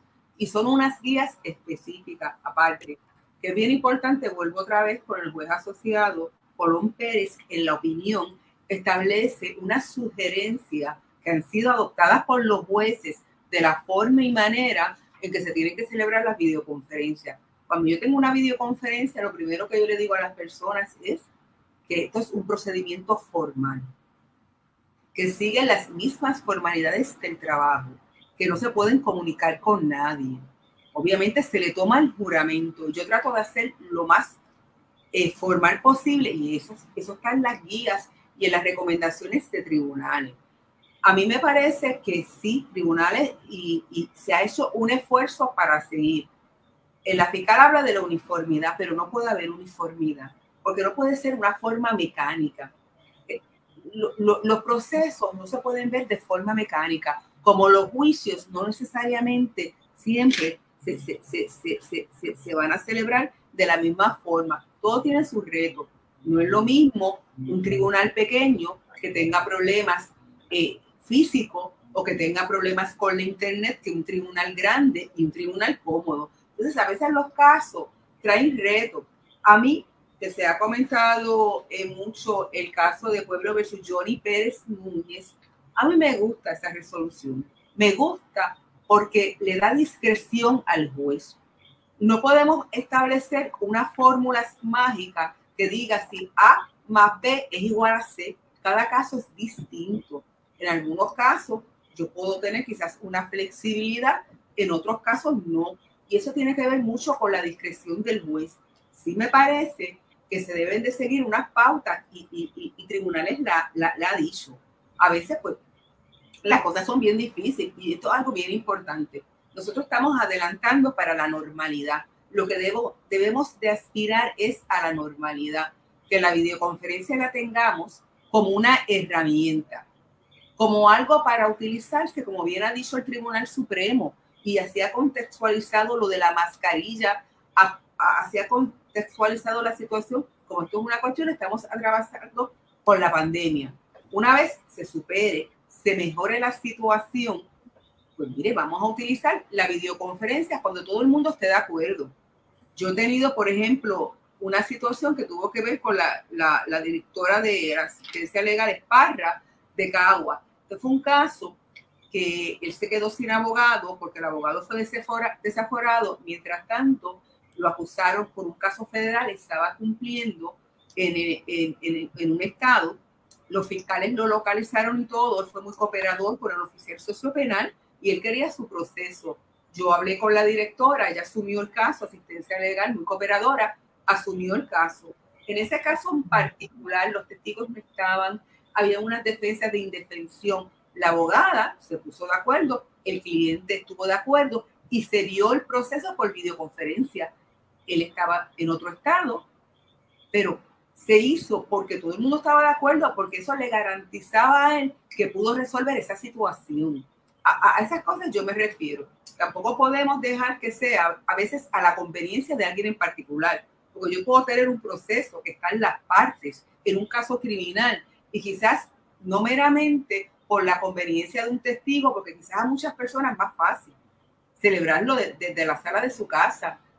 Pero hay un, hay una formalidad, por eso es que a mí me parece que sí, debe de haber cierta flexibilidad. Se deben de seguir las guías que ha pautado el tribunal, se tienen que seguir con las formalidades. Y vuelvo y repito, verlo como un mecanismo, como una herramienta. No, y así es que yo lo visualizo en lo criminal, en lo civil. Las partes están aparentemente, los abogados en lo civil, los jueces en lo civil, ahí se ha cogido increíblemente la videoconferencia. Perfecto, muchísimas gracias, jueza Ana Paulina Cruz. Las próximas preguntas son precisamente para la fiscal Brenda Rosado y para, de nuevo, la jueza Ana Paulina Cruz. Fiscal, como fiscal, es la pregunta, ha enfrentado dificultades en el control y apoyo de testigos que no se encuentran presencialmente en el tribunal, ya que están asistiendo a la vista por medio de la videoconferencia. Le cedo la palabra. Eh, como mencioné hace un momento, no he tenido testigos que hayan dejado de asistir porque sea por videoconferencia. Lo que quiero hacer un eh, hincapié es en cuanto a testigos que sean personas de edad avanzada, adultos, ¿verdad? Mayores, que no conozcan de la tecnología. Esos, pues, eh, hay que darles el doble apoyo y, y explicarles, ¿verdad?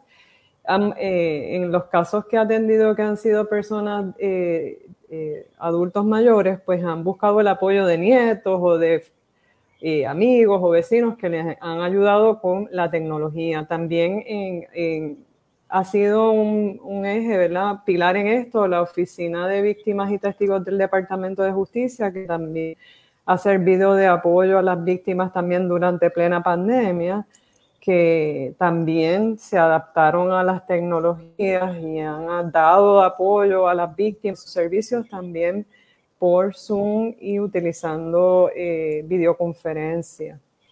Así que no he tenido esa dificultad. También eh, he preguntado a compañeras fiscales de otras jurisdicciones y me explican lo mismo, ¿no?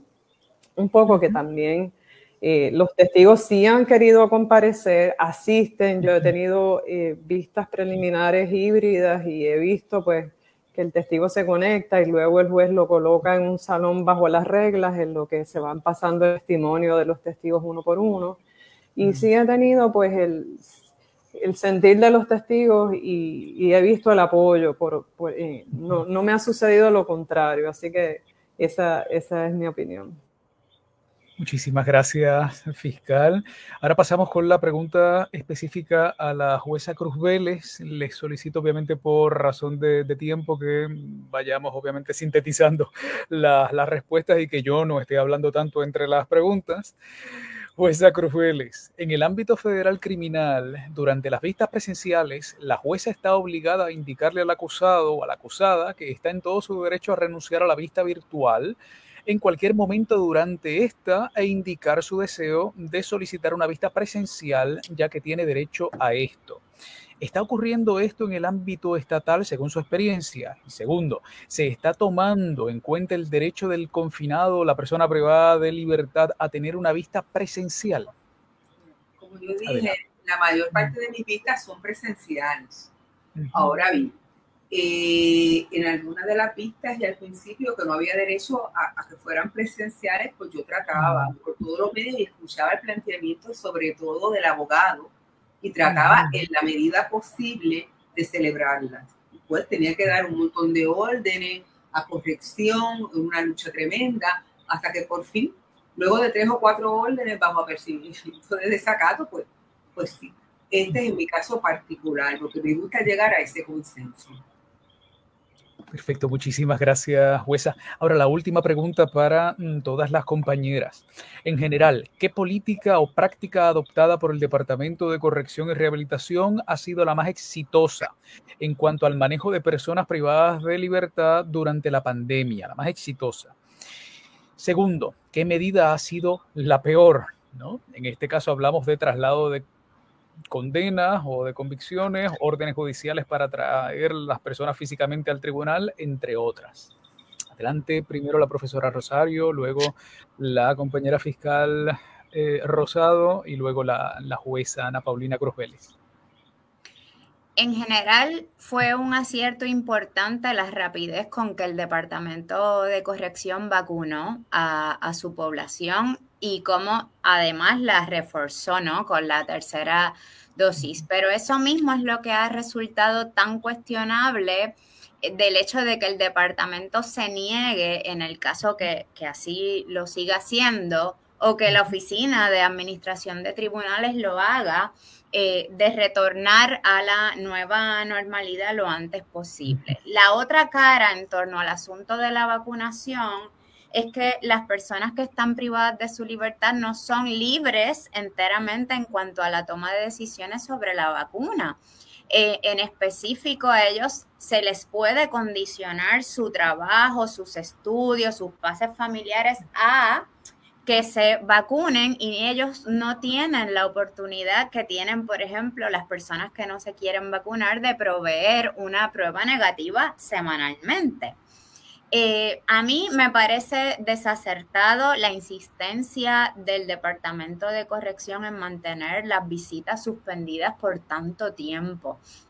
Eh, pues eso, a mi modo de ver, resulta ser detrimental para las personas que están privadas de su libertad. Como me expresó un joven de uno de los centros de detención de Bayamón, nuestra vida gira en torno a los sábados los sábados vienen nuestras familias y desde que se van empezamos a contar los días para el siguiente sábado.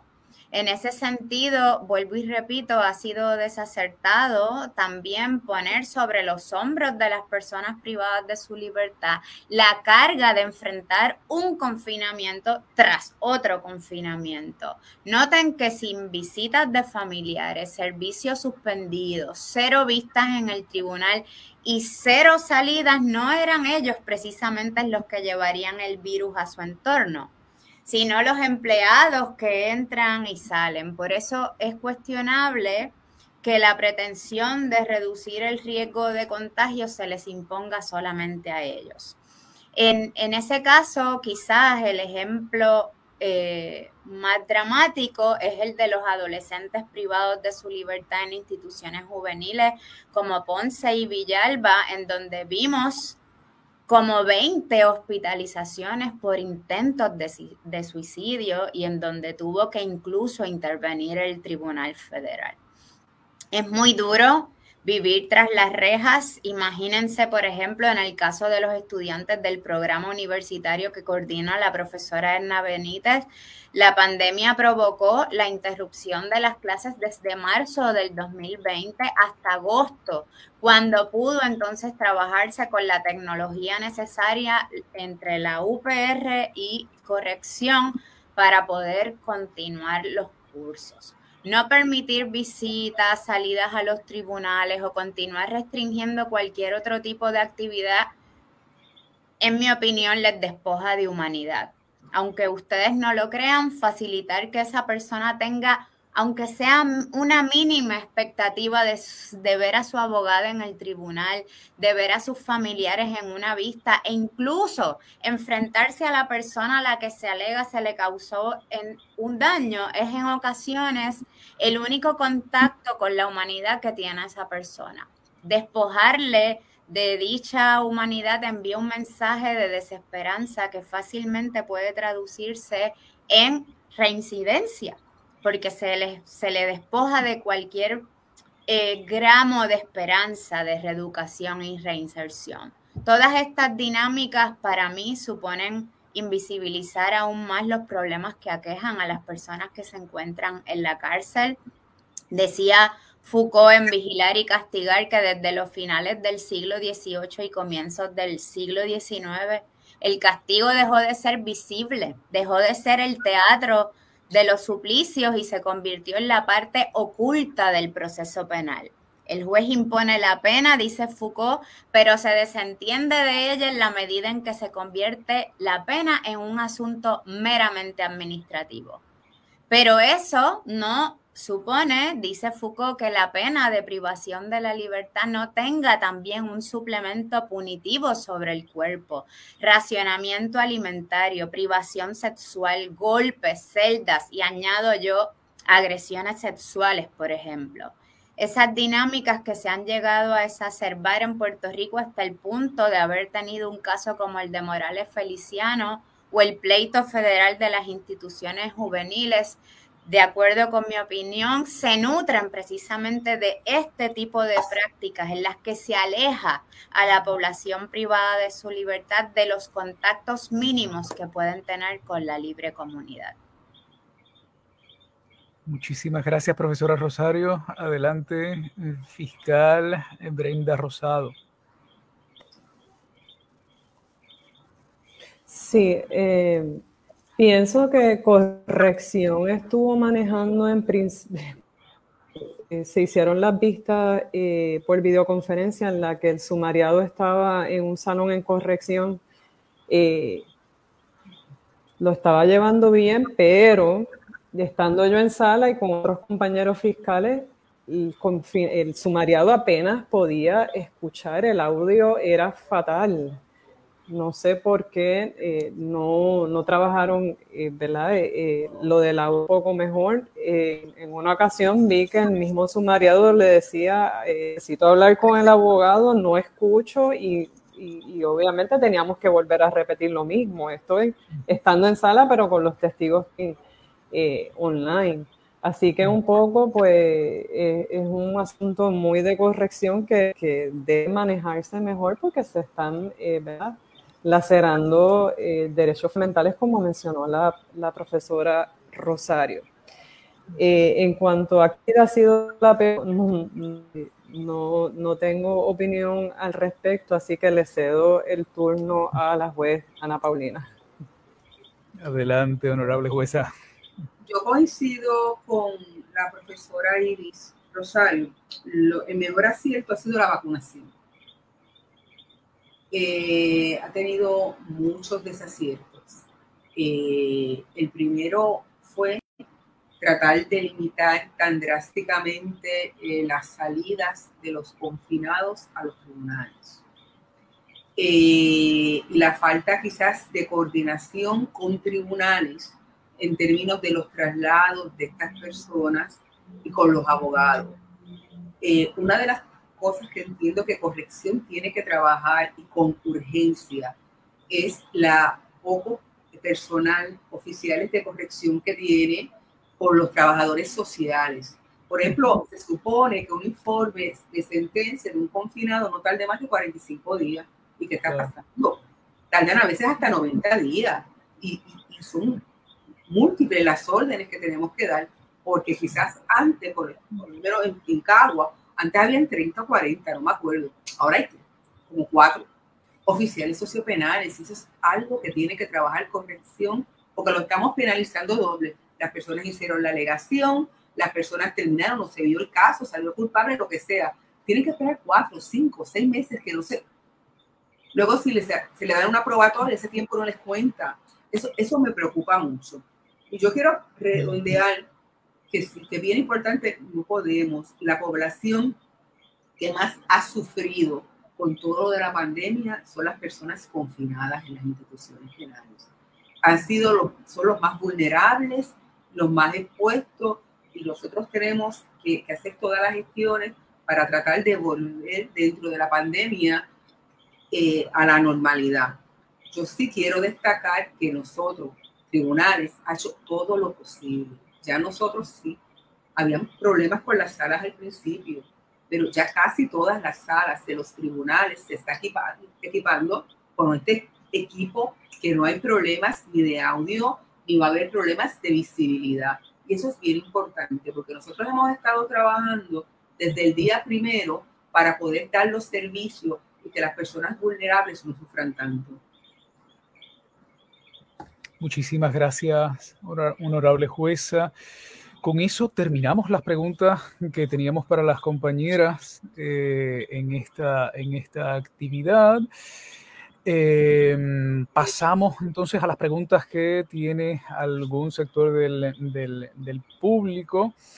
Eh, antes quisiera decir algo muy, muy, muy breve, eh, algo que, que, yo creo que coincide con lo que dijo la compañera Iris Rosario y con, la, con lo que dijo la jueza Ana Paulina. Eh, el, delito tiene una vida, ¿verdad? Se crea en la legislatura, mm, hay un proceso penal mediante el cual se le reprocha penalmente determinada responsabilidad a, a un sujeto y luego hay una etapa de ejecución de la pena en la que yo creo, ya no tengo sospechas, estoy totalmente seguro de que nos hemos olvidado de ella. Nos hemos olvidado de ella mm, no solamente en la práctica o como gremio de la abogacía, mm, no solamente nos hemos olvidado de ella como Estado, es decir, el poder institucional, particularmente las ramas ejecutivas, sino también principalísimamente la academia. Tenemos muchos cursos, tenemos muchas indagaciones que tienen que ver con el proceso penal, con las reglas de procedimiento penal, con el derecho penal sustantivo, aunque no, no, no, no suficiente, pero tenemos tenemos, actividad y creación más o menos de conocimiento en áreas que abordan la vida del delito en solamente una fase, y es la fase mm, importantísima, evidentemente, son, ¿quién le puede restar importancia al proceso penal y a los presupuestos de imputación de una, una conducta eh, reprochable penalmente? Pero nos hemos olvidado, yo creo que de forma casi absoluta, de, de la etapa de ejecución de la, de la pena, y probablemente sea la etapa, ahí sí que sospecho, más importante para una persona que se encuentra en, en una cárcel o mm, en aún bajo fianza, ¿no? Eh, dentro de un proceso, dentro de un proceso mm, penal. Yo creo que ahí tendríamos que hacer muchísima autocrítica, tanto como gremio, como ciudadanía, como academia principalmente, de por qué hemos, hemos dejado desamparado el conocimiento o la producción de conocimiento en áreas de derecho penitenciario que a una población que es literalmente la que trataría de ayudar o de darle una especie de seguridad jurídica mínima a las personas privadas de libertad, que como bien se ha dicho aquí, evidentemente es un sector de la población tremendamente vulnerable. No es eso, no es eso precisamente un mayor grado de invisibilización, el que no ahondemos precisamente en lo que es el derecho penitenciario, el que no estemos formando a personas que tengan un conocimiento mínimo en lo que es el derecho penitenciario, incluyendo, incluyendo jueces y juezas y fiscales, además, obviamente, de abogados y abogadas de defensa. A mi entender, yo creo que sí, que es colaborar, aunque de forma un poco silente, aunque de forma eh, indirecta, con esa invisibilización de una persona que cuando ya la condenan va a un espacio bastante bastante, casi absolutamente eh, olvidado y para el cual los propios operadores jurídicos no sabemos en muchísimas instancias cuáles son los reglamentos, cuáles son las normas que aplican, ¿no? Las normas desde la propia Constitución, que tiene un mandato de rehabilitación social y moral de la persona, hasta las normas más básicas de visitas familiares o de llamadas a los, a los familiares. O sea, yo, creo que esa autocrítica la, la, deberíamos hacer con muchísima humildad y con muchísima apertura a, mm, a, a, a entendernos como partícipes de esa invisibilización de las personas privadas de libertad. Ahora pasamos con eso, eso era lo último que quería decir. Eh, no sé si las compañeras de la revista jurídica van a entrar a hacer las preguntas que tienen o que ha, o que ha hecho el público hasta, hasta este momento. Yo me puedo quedar un poco más. Eh, Vale, pues entonces soy yo, soy yo el que hago la, la, las preguntas que me van dando por el chat. Bien, pregunta específicamente a la fiscal Brenda Rosado y a la jueza Ana Paulina. Un testigo por videoconferencia y fuera de Puerto Rico que incurra en perjurio. ¿Cómo el tribunal ejerce su autoridad? ¿Qué pasos deben tomar nuestras distintas ramas de gobierno para visibilizar un sistema mm, de compassionate release en Puerto Rico? ¿Qué cree el panel sobre, o sea, nuestro panel, sobre la propuesta de la legislatura? ¿Qué medidas adicionales deben tomar los abogados o las abogadas de defensa y fiscalía para proteger la privacidad o intimidad de las personas confinadas y de los testigos? Lanzo todas esas preguntas que nos ha hecho el público primero se quiere contestar igualmente. ¿eh? Eh, primero se quiere contestar la profesora Rosario, luego la fiscal Rosado y luego la, la honorable jueza Ana Paulina Cruz. Adelante, Iris. Eh, la, la, pregunta del perjurio no, no, es para mí, así que eh, la salto. Eh, sí que la, la otra pregunta sobre qué ¿Qué pasos se deben tomar para viabilizar un sistema de compassionate release? Bueno, yo iría más lejos. Yo creo que en un sistema en, en, donde las penas son tan desproporcionadas como las que existen en Puerto Rico, deberíamos tener eh, no solamente la posibilidad de que se hagan eh, liberaciones anticipadas compasivas, sino que deberíamos tener algo análogo a lo que alguna vez tuvimos en el 2004 del certificado de rehabilitación.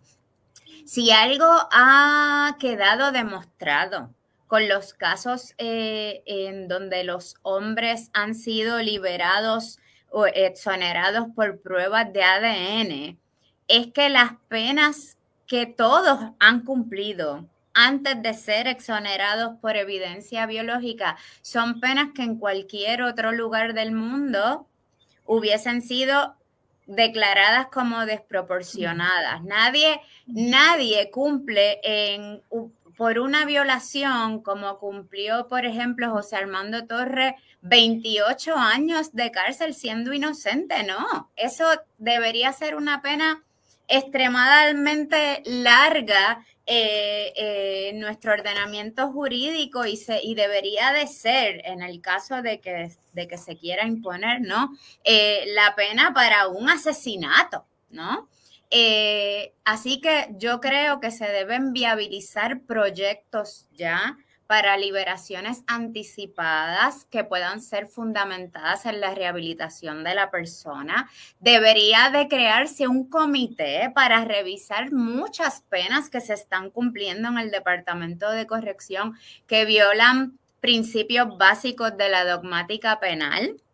Deberían revisarse todas las penas de los menores que han sido juzgados como adultos en el ordenamiento jurídico puertorriqueño. Hay penas de 300, 400 años impuestas a menores de edad. Tenemos una sentencia reciente en la que el Tribunal Supremo de Puerto Rico decide eh, declarar no al lugar la solicitud de un cerciorari en un caso donde un menor de 15 años con problemas serios psiquiátricos y con problemas serios de adicción, eh, alegadamente confiesa los hechos. O sea, la legislatura debería crear un comité o debería crear distintos comités para a su vez hacer un proyecto holístico que nos permita a nosotros un poco liberar las tensiones de la cárcel mediante la liberación anticipada de personas que,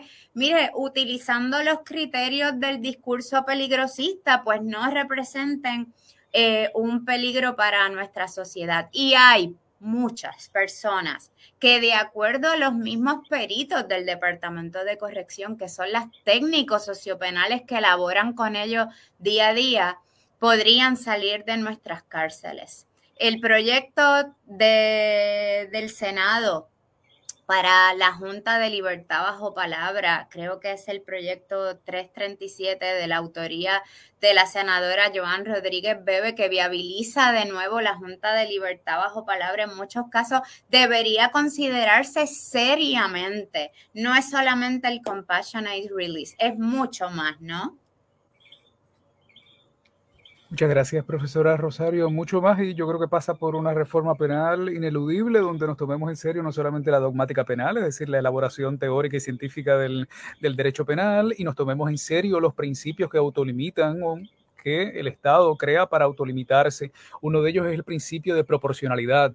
Como siempre les pregunto, yo creo que a todos los alumnos y alumnas, ¿cómo es posible que tengamos penas de 99 o sentencias de 99 años o sentencias de 120, 130, 150 años y podamos hablar de que hay un principio de proporcionalidad que limita el poder punitivo del, Estado, ¿no? Y yo creo que en grandísima parte el problema es que le falta materialidad. Ese principio de proporcionalidad no ha sido realmente materializado, no, no se le ha dado un contenido, principalmente jurisprudencial, que oriente a los tribunales de primera instancia, pero también a la Asamblea Legislativa, de qué está permitido o qué no está permitido en nuestro ordenamiento penal, que tiene como fin de la pena de raigambre constitucional la rehabilitación social y moral de la persona. Es decir, todos esos principios y todos los delitos y todas las penas deben estar acordes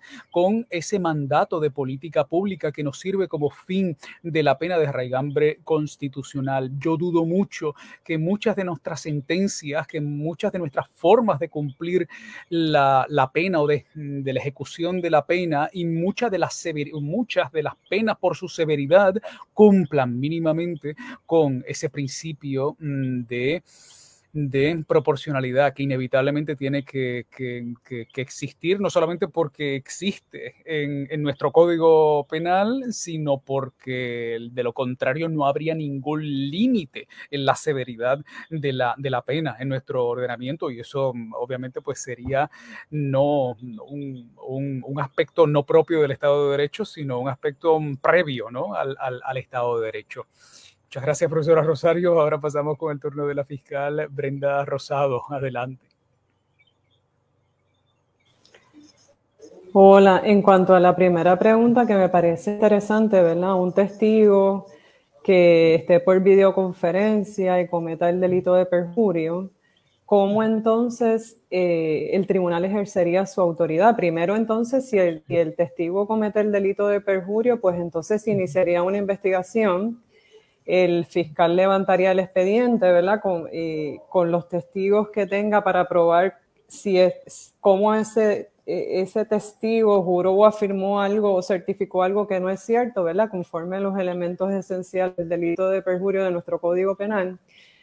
Una vez entonces eh, tenido la evidencia para probar ese delito, pues se radica una denuncia y con la denuncia y con el agente, ¿verdad? Y, las declaraciones juradas, si es que el, fiscal lo va a someter por el expediente, eh, explicarle al tribunal que el testigo no está en Puerto Rico, habiendo hecho las diligencias debidas del agente, ¿verdad? Explicándole cada una de las diligencias para conseguir al testigo y que no lo consiguió, se radica en ausencia y entonces con esa orden de arresto, ya sea alguaciles eh, con la división de arrestos especiales o extradiciones, entonces tendríamos la autoridad para pedir entonces la extradición de ese testigo, de ese, de ese testigo que mintió, que ahora es imputado de delito, para que entonces eh, comparezca a Puerto Rico y se diligencia debidamente la orden de arresto. Eso es lo que, lo que la, ¿verdad? la respuesta a, la pregunta que hicieron el público. En, en, cuanto a qué pasos deben tomar las distintas ramas, yo creo que el proyecto del Senado 85, que crea la ley de liberación compasiva, es el primer paso y como mencionó la profesora Iris Rosario, un, un comité que sea multidisciplinario, con una visión holística, pues que, que provea también las herramientas a la legislatura para que finalmente ese proyecto se convierta en ley. Esa sería mi aportación a, esta segunda pregunta. ¿Qué medidas adicionales deben tomar los abogados y fiscalía para proteger la privacidad de las personas eh, en, cuanto a mis testigos? Yo creo que, ¿verdad? la privacidad de, los testigos siempre está comprometida, ¿verdad? Pero se protege siempre a través de los agentes, a través de la oficina. Eh, que ofrece ayuda a las víctimas, de a las víctimas y a los testigos. Y creo que, que hay que continuar con, con, esas medidas que provee la oficina. Esa sería mi, mi respuesta. Muchísimas gracias, fiscal Berenda Rosado. Por último, la honorable jueza Ana Paulina Cruz Vélez. Que yo creo que está en silencio. ¿eh? Sí, voy a ser bien breve. En relación a un testigo que está fuera de la jurisdicción y está declarando, es bien difícil. Bien difícil, ya la fiscal ha explicado todo el proceso, si fue su perjurio, si el Estado decidiera someter, pero es a veces los casos que se requieren, que han cometido delitos acá y el proceso de extradición no es fácil. El proceso de extradición es bien selectivo y se hace casi siempre los delitos de asesinato. No es muy, muy fácil muchas cosas no son fáciles por la falta de recursos. Y eso es una realidad que vive el Departamento de Justicia.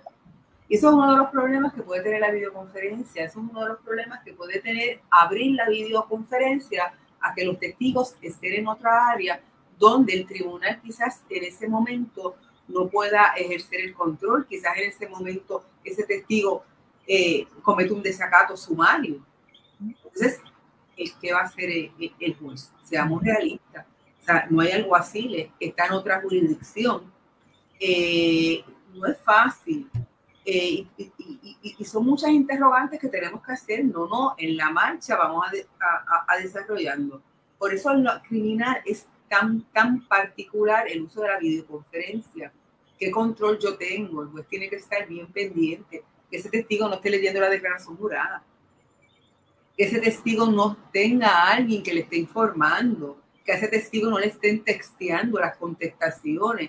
Y esos son pues, cuestionamientos, obviamente, eh, que existen y que todos los componentes tenemos que estar bien pendientes. Porque esto para que funcione todos tenemos que cooperar. Y en, los, en las medidas, pues me suscribo a lo que muy bien ha dicho la profesora Iris Rosario, de las cosas que se pueden mejorar o se deben de mejorar. Muchísimas gracias, jueza Cruz Vélez. Yo creo que mm, ya entonces terminamos, ¿verdad? El, la actividad de hoy, la, la, primera parte del simposio que está celebrando la revista jurídica de la Universidad de Puerto Rico sobre asuntos relativos a la pandemia y a determinadas comunidades o aspectos del, del, del derecho y cómo la pandemia ha condicionado esos, mm, esos aspectos del, del derecho. No nos queda tiempo para más. Se podrían, obviamente, decir muchas cosas más sobre los temas abordados. Eh, se podría hacer una síntesis, de hecho, de críticas constructivas que, han surgido literalmente de, de, una conversación como esta. Una, y con esa me quedo, es que cualquier cambio que se vaya a hacer a la estructura del proceso penal, yo creo que debe contar no solamente con la opinión democrática, es decir, ser regulado mediante ley en la Asamblea Legislativa, sino que también debe contar con una deliberación entre todos los operadores jurídicos que forman parte del proceso penal, ¿no? Más allá de que sea una, una, determinación de solamente pues una institución o de algún eh, sector de esos operadores eh, jurídicos. Es decir, tratar de llegar a esos consensos mínimos porque eso nos obliga a qué? No solamente a deliberar, sino a escucharnos. Y eso yo creo que es imprescindible en, en, momentos críticos y extraordinarios como, como estos. Escuchar cuáles son los padecimientos y cuáles son las quejas eh, o los pros o los contras que tengan que decir todos los operadores jurídicos para tratar de llegar a esos consensos mínimos de lo que va a ser pues un proceso penal más, más adecuado, más saludable en, todos, yo, creo que en todos los, términos, más sensible, más, más humano. Y, y, al fin y al cabo, pues un proceso que, que propenda a aquella idea que a mi entender no debemos eh, claudicar eh, nunca ante ella y que es la búsqueda literalmente de la verdad y de la justicia en nuestros procesos penales, ¿no? Que quizás a veces suena naif decirlo, pero yo creo que debemos afianzarnos cada vez más a, a ello por más ingenuo que parezca les agradezco muchísimo a, las compañeras que han participado en, el evento y obviamente a la revista. Eh, muchísimas gracias por la, por la invitación y por esta iniciativa y a todo el público presente. Muy buenas noches y seguimos en contacto. Muy buenas noches. Que descanse. Buenas noches. Gracias por la invitación. Gracias.